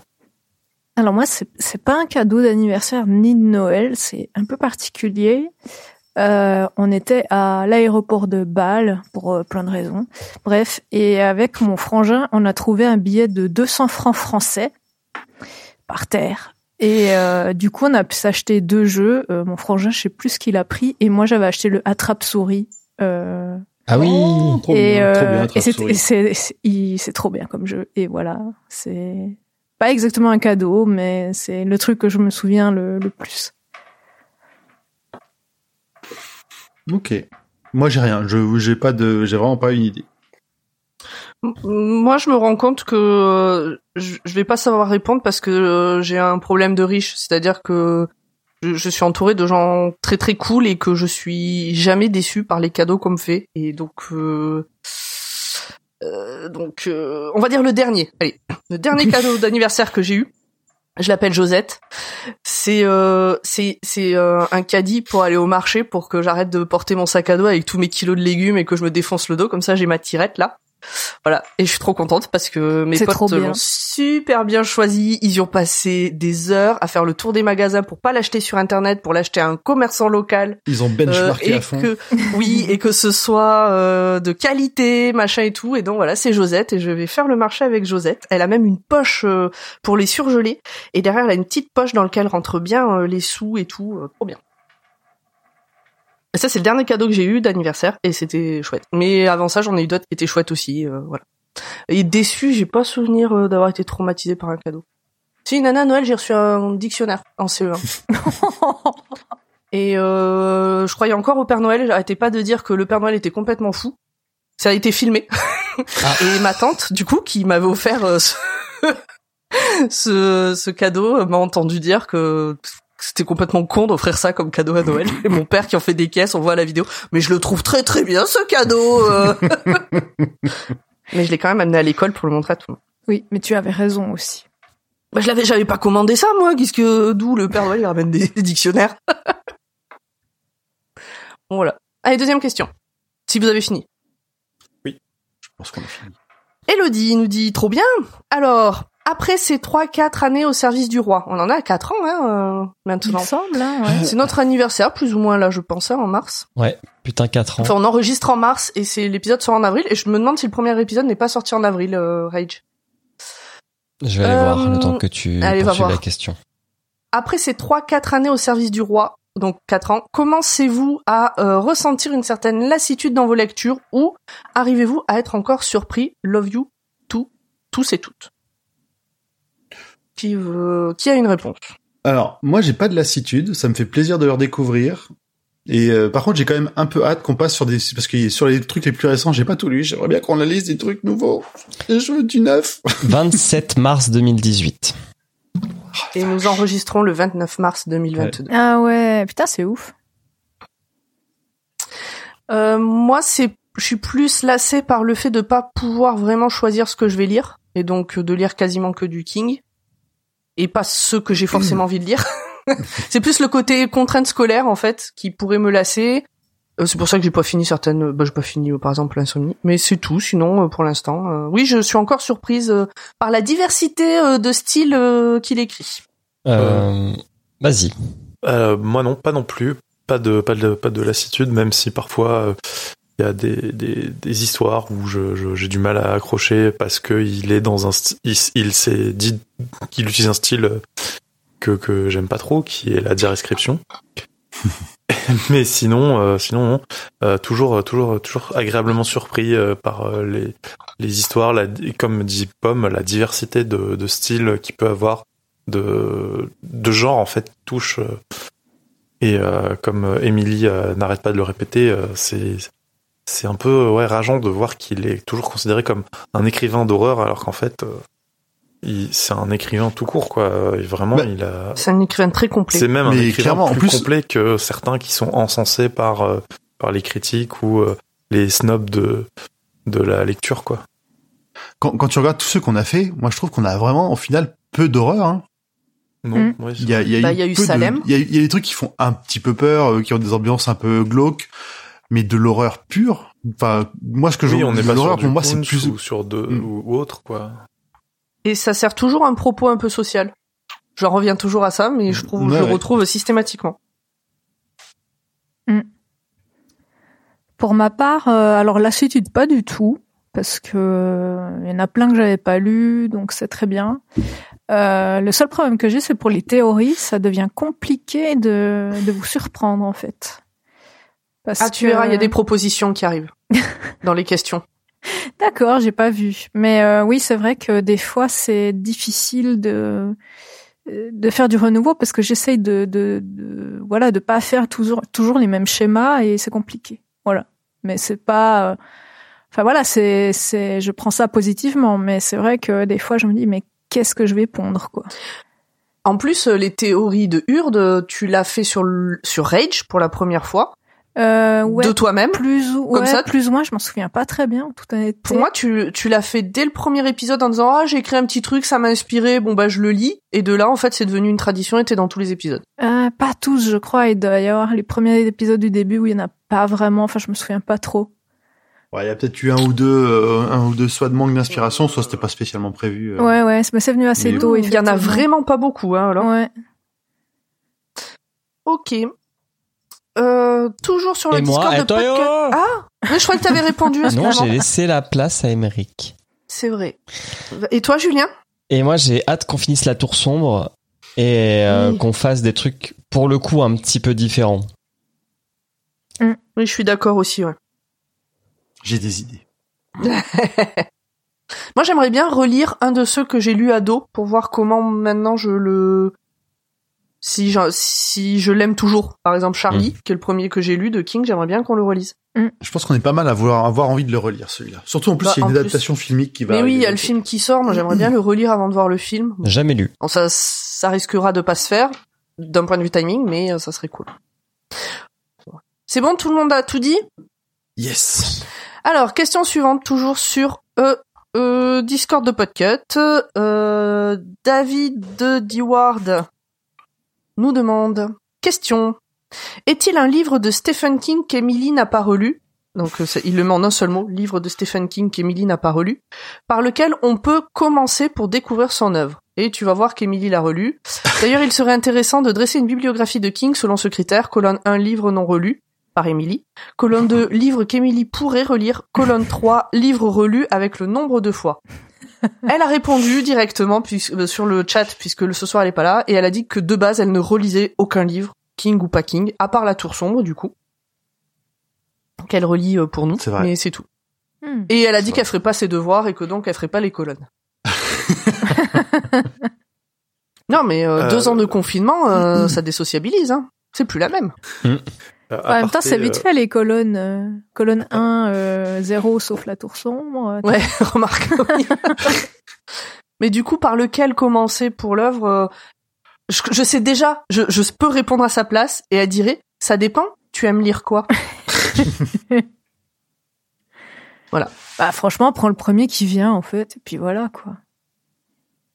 Sauf s'il y a marqué un, deux ou trois dessus. Enfin, Oui, fais gaffe, choisis. faut cho- juste faire si c'est une ça. série, choisis-le. Le ouais, choisis bon, ça c'est logique quand même. Sinon, globalement, Alors, sur Twitter, on n'a eu aucune question et sachez que je suis ultra vexée. Oh. Euh, Urde, tu veux prendre la suite des questions? Oui, je vais prendre Facebook Pierre Ferré qui nous demande bonjour à toute l'équipe. À chaque émission, vous décryptez un roman et vous parlez aussi un peu de l'auteur. Prévoyez-vous de faire un épisode uniquement consacré à Stephen King? Oh, bah, on lui Non. consacre déjà un podcast, euh, on va pas lui consacrer en plus un épisode. Ce serait trop de travail. Il y a le, il y Ouais, a la Gazette du Maine pour ça. Ouais, Oui. Absolument. ça pourrait faire des, des hors-sujets, mais c'est Bah, compliqué on parle- quand même. on fait, on, on fait avancer. Enfin, tu vois, qu'est-ce qu'on ferait? Un, un, un épisode spécial Stephen King. On reprendrait tout ce qu'on a déjà dit dans tous les épisodes. Euh, J'arrive pas à imaginer qu'est-ce que ça pourrait être comme, comme épisode en fait. Qu'est-ce qu'on dirait concrètement? Quelqu'un lirait sa bio? Un, un bilan quand on aura lu tout Stephen King. Non mais Ouais, ça mais pourrait être sa bio, ça pourrait euh. être un angle genre euh, voilà euh, comment il est, il traite euh, l'enfance selon euh, différents euh, différents romans qu'il a écrits, tu vois, ou comment il a évolué sur la question du féminisme après sa Ça trilogie. serait, en vrai, ça serait su- quadrilogie avec Christine. Euh, en vrai, ça serait ultra intéressant, de genre des thèmes comme tu viens de dire. Mais euh, nous, on le fera pas. Oh, on a déjà des livres à lire. Bah, on le fera quand on aura, les fait- médias, quand on aura hein. tout lu. Ouais, on le Ouais. fera d'ici une vingtaine d'années, ouais, si on a encore de l'électricité et des micros. Mais, euh, C'est vrai que c'est compliqué. mais la Gazette du Maine, du coup. Voilà, ouais, je, je pense que c'est plutôt le travail des, des spécialistes. Enfin, c'est mon avis en tout cas. Donc je continue avec Instagram. Euh, Si, désolé pour euh, la première. Jord et compagnie Ah peut-être. ouais, c'est Ouais, ce que je je me disais. Mon histoire préférée de Stephen King, une ambiance tellement unique, remplie de nostalgie. Euh, je pense qu'il manque un bout. Non, non, il y a pas de question. Juste il aime l'histoire. Ah, le, le livre. D'accord. Oui. Ensuite, nous avons donc merci à toi. Euh, nous avons Kai Mori- Kae Morrigan. Bonjour, bonsoir. J'espère que vous portez bien. Oui, merci. Je n'ai pas vraiment de questions sur ce recueil. Ok, suivant. Non. juste pour dire, juste pour dire que j'ai le souvenir de n'avoir pas tout compris durant ma lecture, vu que je n'avais pas encore lu La Tour Sombre à cette époque. Néanmoins, j'avais bien apprécié la première histoire qui me laisse un souvenir plus marquant que la deuxième. C'est même grâce à elle que j'ai lu Sa Majesté des Mouches. Bon Ah. allez, une petite question pour finir ce long commentaire. À quand l'épisode sur les Tomic Knockers? Perso, Eh ben- j'ai... Attends, attends, il y a une parenthèse. Perso, j'ai plus souffert sur un passage de Dreamcatcher. Ah, j'ai une petite Non, idée mais- duquel, en plus. non, mais aussi, les, ouais. les fans de Stephen King savent te donner envie de lire Stephen King, tu vois. Voilà. Comme toujours, je vous souhaite une bonne continuation sur votre super travail. Prenez soin de vous. PS, j'espère voir un jour une théorie de Hurd sur les chiens samouraïs, petite private joke. Effectivement, vu que j'essaye de revenir un peu sur Instagram, on a fait une, une petite joke. Donc, du Donc, coup, tu vas euh, nous parler des chiens samouraïs? Euh, c'est une possibilité, on verra. euh, on verra. Moi, je, je répondrai pour les Tommy Knockers que Voilà. Je pense qu'on va pas le faire tout de suite, tout de suite, parce que c'est encore un gros morceau, c'est un gros Personne n'a livre, envie de le faire. et qu'on a envie. Alors déjà, parce que euh, moi, je suis, je suis, je suis curieux de le relire parce que c'est ça, c'est un des Stephen King que j'ai lu euh, vraiment très jeune, que j'ai pas aimé, mais que j'ai jamais relu depuis. Ça se trouve, peut-être qu'une deuxième lecture va lui faire du bien. Mais je me souviens que c'est aussi un gros morceau qu'il nous faudra deux épisodes à l'aise pour euh, pour pouvoir y arriver. Moi personnellement, j'aimerais bien qu'on reprenne un rythme. On arrive à faire quand on aura fini la tour sombre, avoir un un, un, un bouquin ou une nouvelle par euh, par épisode. euh, Plutôt Ouais. que d'étirer comme ça, Oui. ça un- reprendre un petit truc un peu plus un peu plus court. Un peu plus light, ouais. Euh, moi, je voudrais revenir sur la, la question sur les cadeaux parce qu'il y a un truc qui vient de me revenir, c'est que à mon anniversaire cette année, Monsieur Pomme, il m'a offert un peignoir qui m'arrive presque aux chevilles et avec une capuche et c'est un des plus beaux cadeaux qu'on m'ait fait parce que j'en veux un depuis ultra longtemps. Voilà. Peignoir avec une tant mieux. Oui. Ça a. Trop J'étais bien. trop. Tu sors dans la rue avec ou pas? Je, je sors Tu fais, de. tu, tu vas pas courir en mode Rocky, tu relèves la capuche, tu non, pars. je, je le mets vraiment. que C'est euh, c'est un peignoir, c'est pas une robe de chambre. Je le mets que Ah oui. pour sortir de la douche. Mais je suis trop contente. Ça m'avait fait trop plaisir qu'il m'offre ça. Voilà. Ok. Je savais que j'avais un truc qui m'avait plu cette année et j'arrivais pas. À... Donc Josette et le peignoir. J'ai eu C'est bien. 38 Merci, ans. merci d'être corporate avec tes amis et ta famille. Et euh, 38 ans de folie. Des cadeaux pratiques. les Tomic Knockers Oui. aussi, euh, il y a l'adaptation euh, qui est très dure, Ouais. J'ai un vague souvenir aussi. Euh, moi, Bah, je n'ai qui est dans la- vu, donc euh, j'en entends beaucoup parler, mais qui est dans la lignée de tous ces téléfilms M6 euh, des années 90-90, et euh, Mm. c'est un des Mais pires. Je me demande si je l'ai pas vu, mais je suis pas moi, je Attends, c'est pas Pierce. Brosnan qui est dans celui-là Ou je confonds avec un autre truc Euh, Ça, c'est Jennifer Aniston? possible. Ah ouais. Attends, Je vais vérifier tout de suite parce que j'ai un petit doute là. La mini-série, tac tac tac, le casting. Non, c'est pas lui. Il y a pas Jennifer Aniston dedans? Ah bah non, c'est beaucoup plus vieux que ça. ah non non, ouais, Putain, c'est Dans- Je confonds avec quoi? Bon, c'est pas grave. Mais elle est pas si jeune non plus. Euh, oui, non, mais les, les Tommy Knockers, le, fil- le téléfilm, c'est 93.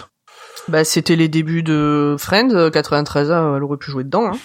Ah ouais. Ouais, je te dis. Non, Elle par contre, dans les Tomic Knockers, il y a Marg Elgenberger euh, qui joue dans les Des experts. J'ai reconnu son. Ouais, bah, je sais pas. Question suivante. Question suivante. Flo and Books. Oh, j'ai tellement aimé ce recueil. On n'en parle pas assez. Justement, question. Pourquoi n'en parle-t-on pas assez? Il y, a, il y a une adaptation de ce que j'ai compris, Oui. mais euh, est-ce qu'elle est vraiment estampillée Stephen King cette adaptation? Euh, je me souviens plus exactement, mais je pense que le recueil, pour moi, ce qui fait qu'il est euh, qu'on en parle un peu moins, c'est que c'est pas un truc euh, flamboyant euh, ou qu'il y a eu des adaptations à succès comme on a pu avoir avec différentes saisons. C'est pas c'est pas marquant. Les, les histoires, moi j'aime beaucoup les histoires aussi, mais ça reste pas aussi. C'est plus presque, j'ai envie de dire, plus léger que euh, tout ce qui est tous les autres choses qui ont eu un, un succès qui qui sont plus discutées maintenant. En tout cas, moi, j'en avais jamais entendu parler. euh, J'avoue que. Surtout Bah, dans l'exercice, à part euh, différentes saisons qui a tout, quasiment tout été adapté, dans les autres recueils de nouvelles, il y a quelques petits morceaux euh, qui sortent, mais c'est c'est un peu comme Minuit, c'est un c'est un bouquin avec quatre nouvelles ou quatre novellas et euh, il y a Mm. pas c'est pas marquant pareil. Non. Et alors Pierce Brosnan, c'est dans le cobaye qu'il joue. Euh, ah oui, ouais. Alors, il me semblait qu'il avait joué dans un autre truc avec parce que dans le cobaye, ouais, c'est on peut Et, trop euh, parler d'adaptation avec Steven. Et Jennifer Aniston, elle a joué dans Leprechaun en 93, donc la même année que les Tommy Knockers. D'accord. Hmm. Et c'est ça que j'ai confondu. Ah, j'ai vu ça les les prochains aussi. Oh, Alors c'est peut-être Leprechaun que j'ai vu en fait. Ouais, ouais, ça c'est bien naze. C'est marrant, mais c'est. mais donc voilà, moi je pense que c'est aussi c'est pour ça. Alors pour répondre à la question de Flo, c'est euh, c'est pas marquant, c'est bien, mais c'est pas marquant comme ce qui a, pu être le reste. Et surtout, ça a pas eu d'adaptation, ce qui fait souvent que King, les, c'est, c'est les romans ou autres sont sont vraiment reconnus en plus du grand public. Ça va être euh, par les adaptations. Moi, il y a plein de gens quand je leur dis que je fais un podcast sur Stephen King, ils me parlent que des films. Ouais, c'est ça. Bah oui, parce que les gens vraiment, regardent ils plus de films qu'ils ne lisent. Oui, mais euh, pour eux, je fais un podcast sur les films Ah, adaptés. Enfin, tu vois, c'est euh, ouais, ouais. c'est ils sont étonnés que Sur le et scénariste quand je parle euh, des Stephen bouquins King. Et quand je parle des bouquins, on me dit ah ouais ok mais euh, du coup vous, vous- pourquoi vous parlez pas des films? Euh, Parce qu'il est auteur de romans. Alors on parle des adaptations, mais c'est pas le sujet principal quoi. C'est ça. Ah je vous propose sur la SKF. question. la question relou. Coucou Mika. Tu veux, tu veux la poser ou je la pose? Oh vas-y vas-y vas-y. Très bien. Donc, euh, Minka qui nous demande Avez-vous vécu des amitiés intergénérationnelles? Y a-t-il quelqu'un que vous considérez comme un, une amie qui a 25 ans de plus ou de moins que vous? Et est-ce que ça change quelque chose dans la relation? Non, c'est trois questions. C'est une question bien. Pardon. Non, c'est pas trois questions. C'est une question bien développée. Voilà. Bisous. Merci. Continuez. C'est cool. Et c'est une question sur laquelle du coup on a développé, on a discuté sur le Discord de Stephen King France. Euh, je sais pas si vous, vous avez des réponses du coup. Moi j'ai pas pareil, j'ai pas de j'ai pas ça, j'ai pas d'amitié Moi, de intergénérationnelle. toute façon, j'ai pas d'amis. La tristesse. Alors, euh, ah, pas, pas avec, j'ai, enfin, je sais pas si on peut appeler ça des amitiés, mais j'ai des relations avec certains de mes oncles qu'on a vraiment un écart de 25-30 ans et qui pourraient être considérés comme cela, quoi. Mais c'est, c'est pas des gens, euh, hors Alors de la elle, elle famille. parle de, ouais, elle, elle parle vraiment de personnes qui ne sont pas dans la famille, donc ou de base c'est pas forcément logique que tu aies une, une relation avec eux. Euh, alors moi j'ai eu j'ai eu quelque chose qui est pas explicable. Tu sais, il y a des gens des fois tu il y a un truc qui se passe, tu sais pas.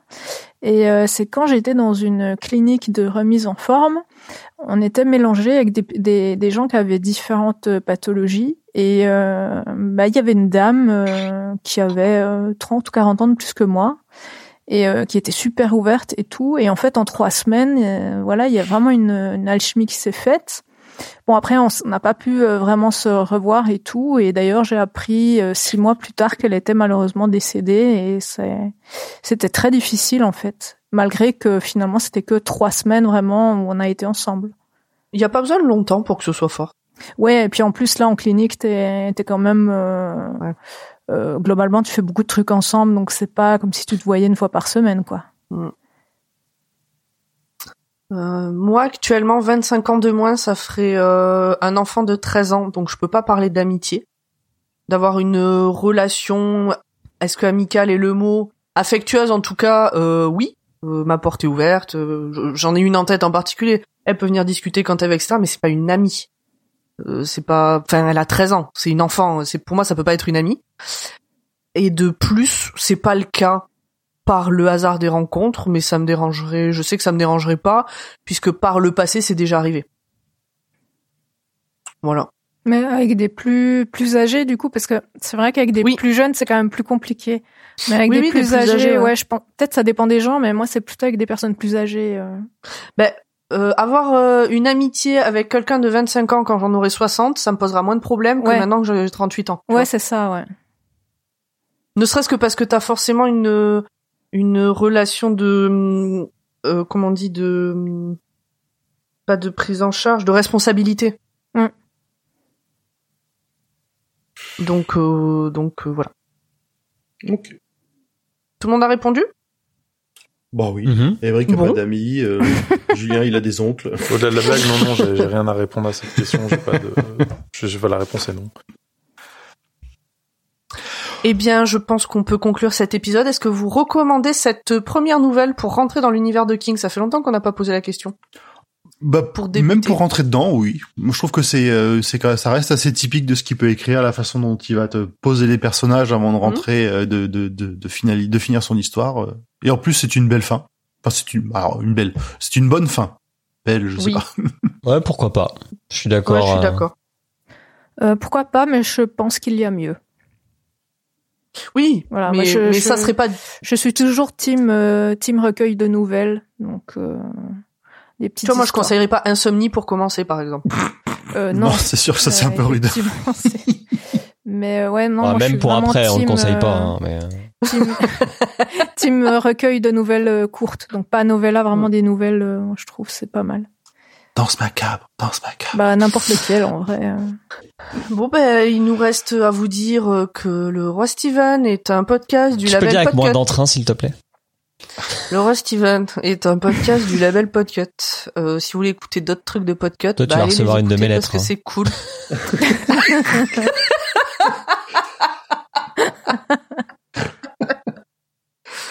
Bon, ben, je recommence encore alors, Franchement, euh, s'il vous plaît, parce j'avoue que, que j'ai il fait- a mon adresse. J'ai fait le Ah, gag sinon, il avant, a. avant le point corporate, il y a Amy qui fait des bisous à tout le monde. Oh. Ah, elle a envoyé un petit message, des bisous. Bah, quand tu Salut, écouteras cet Amy. épisode, des bisous.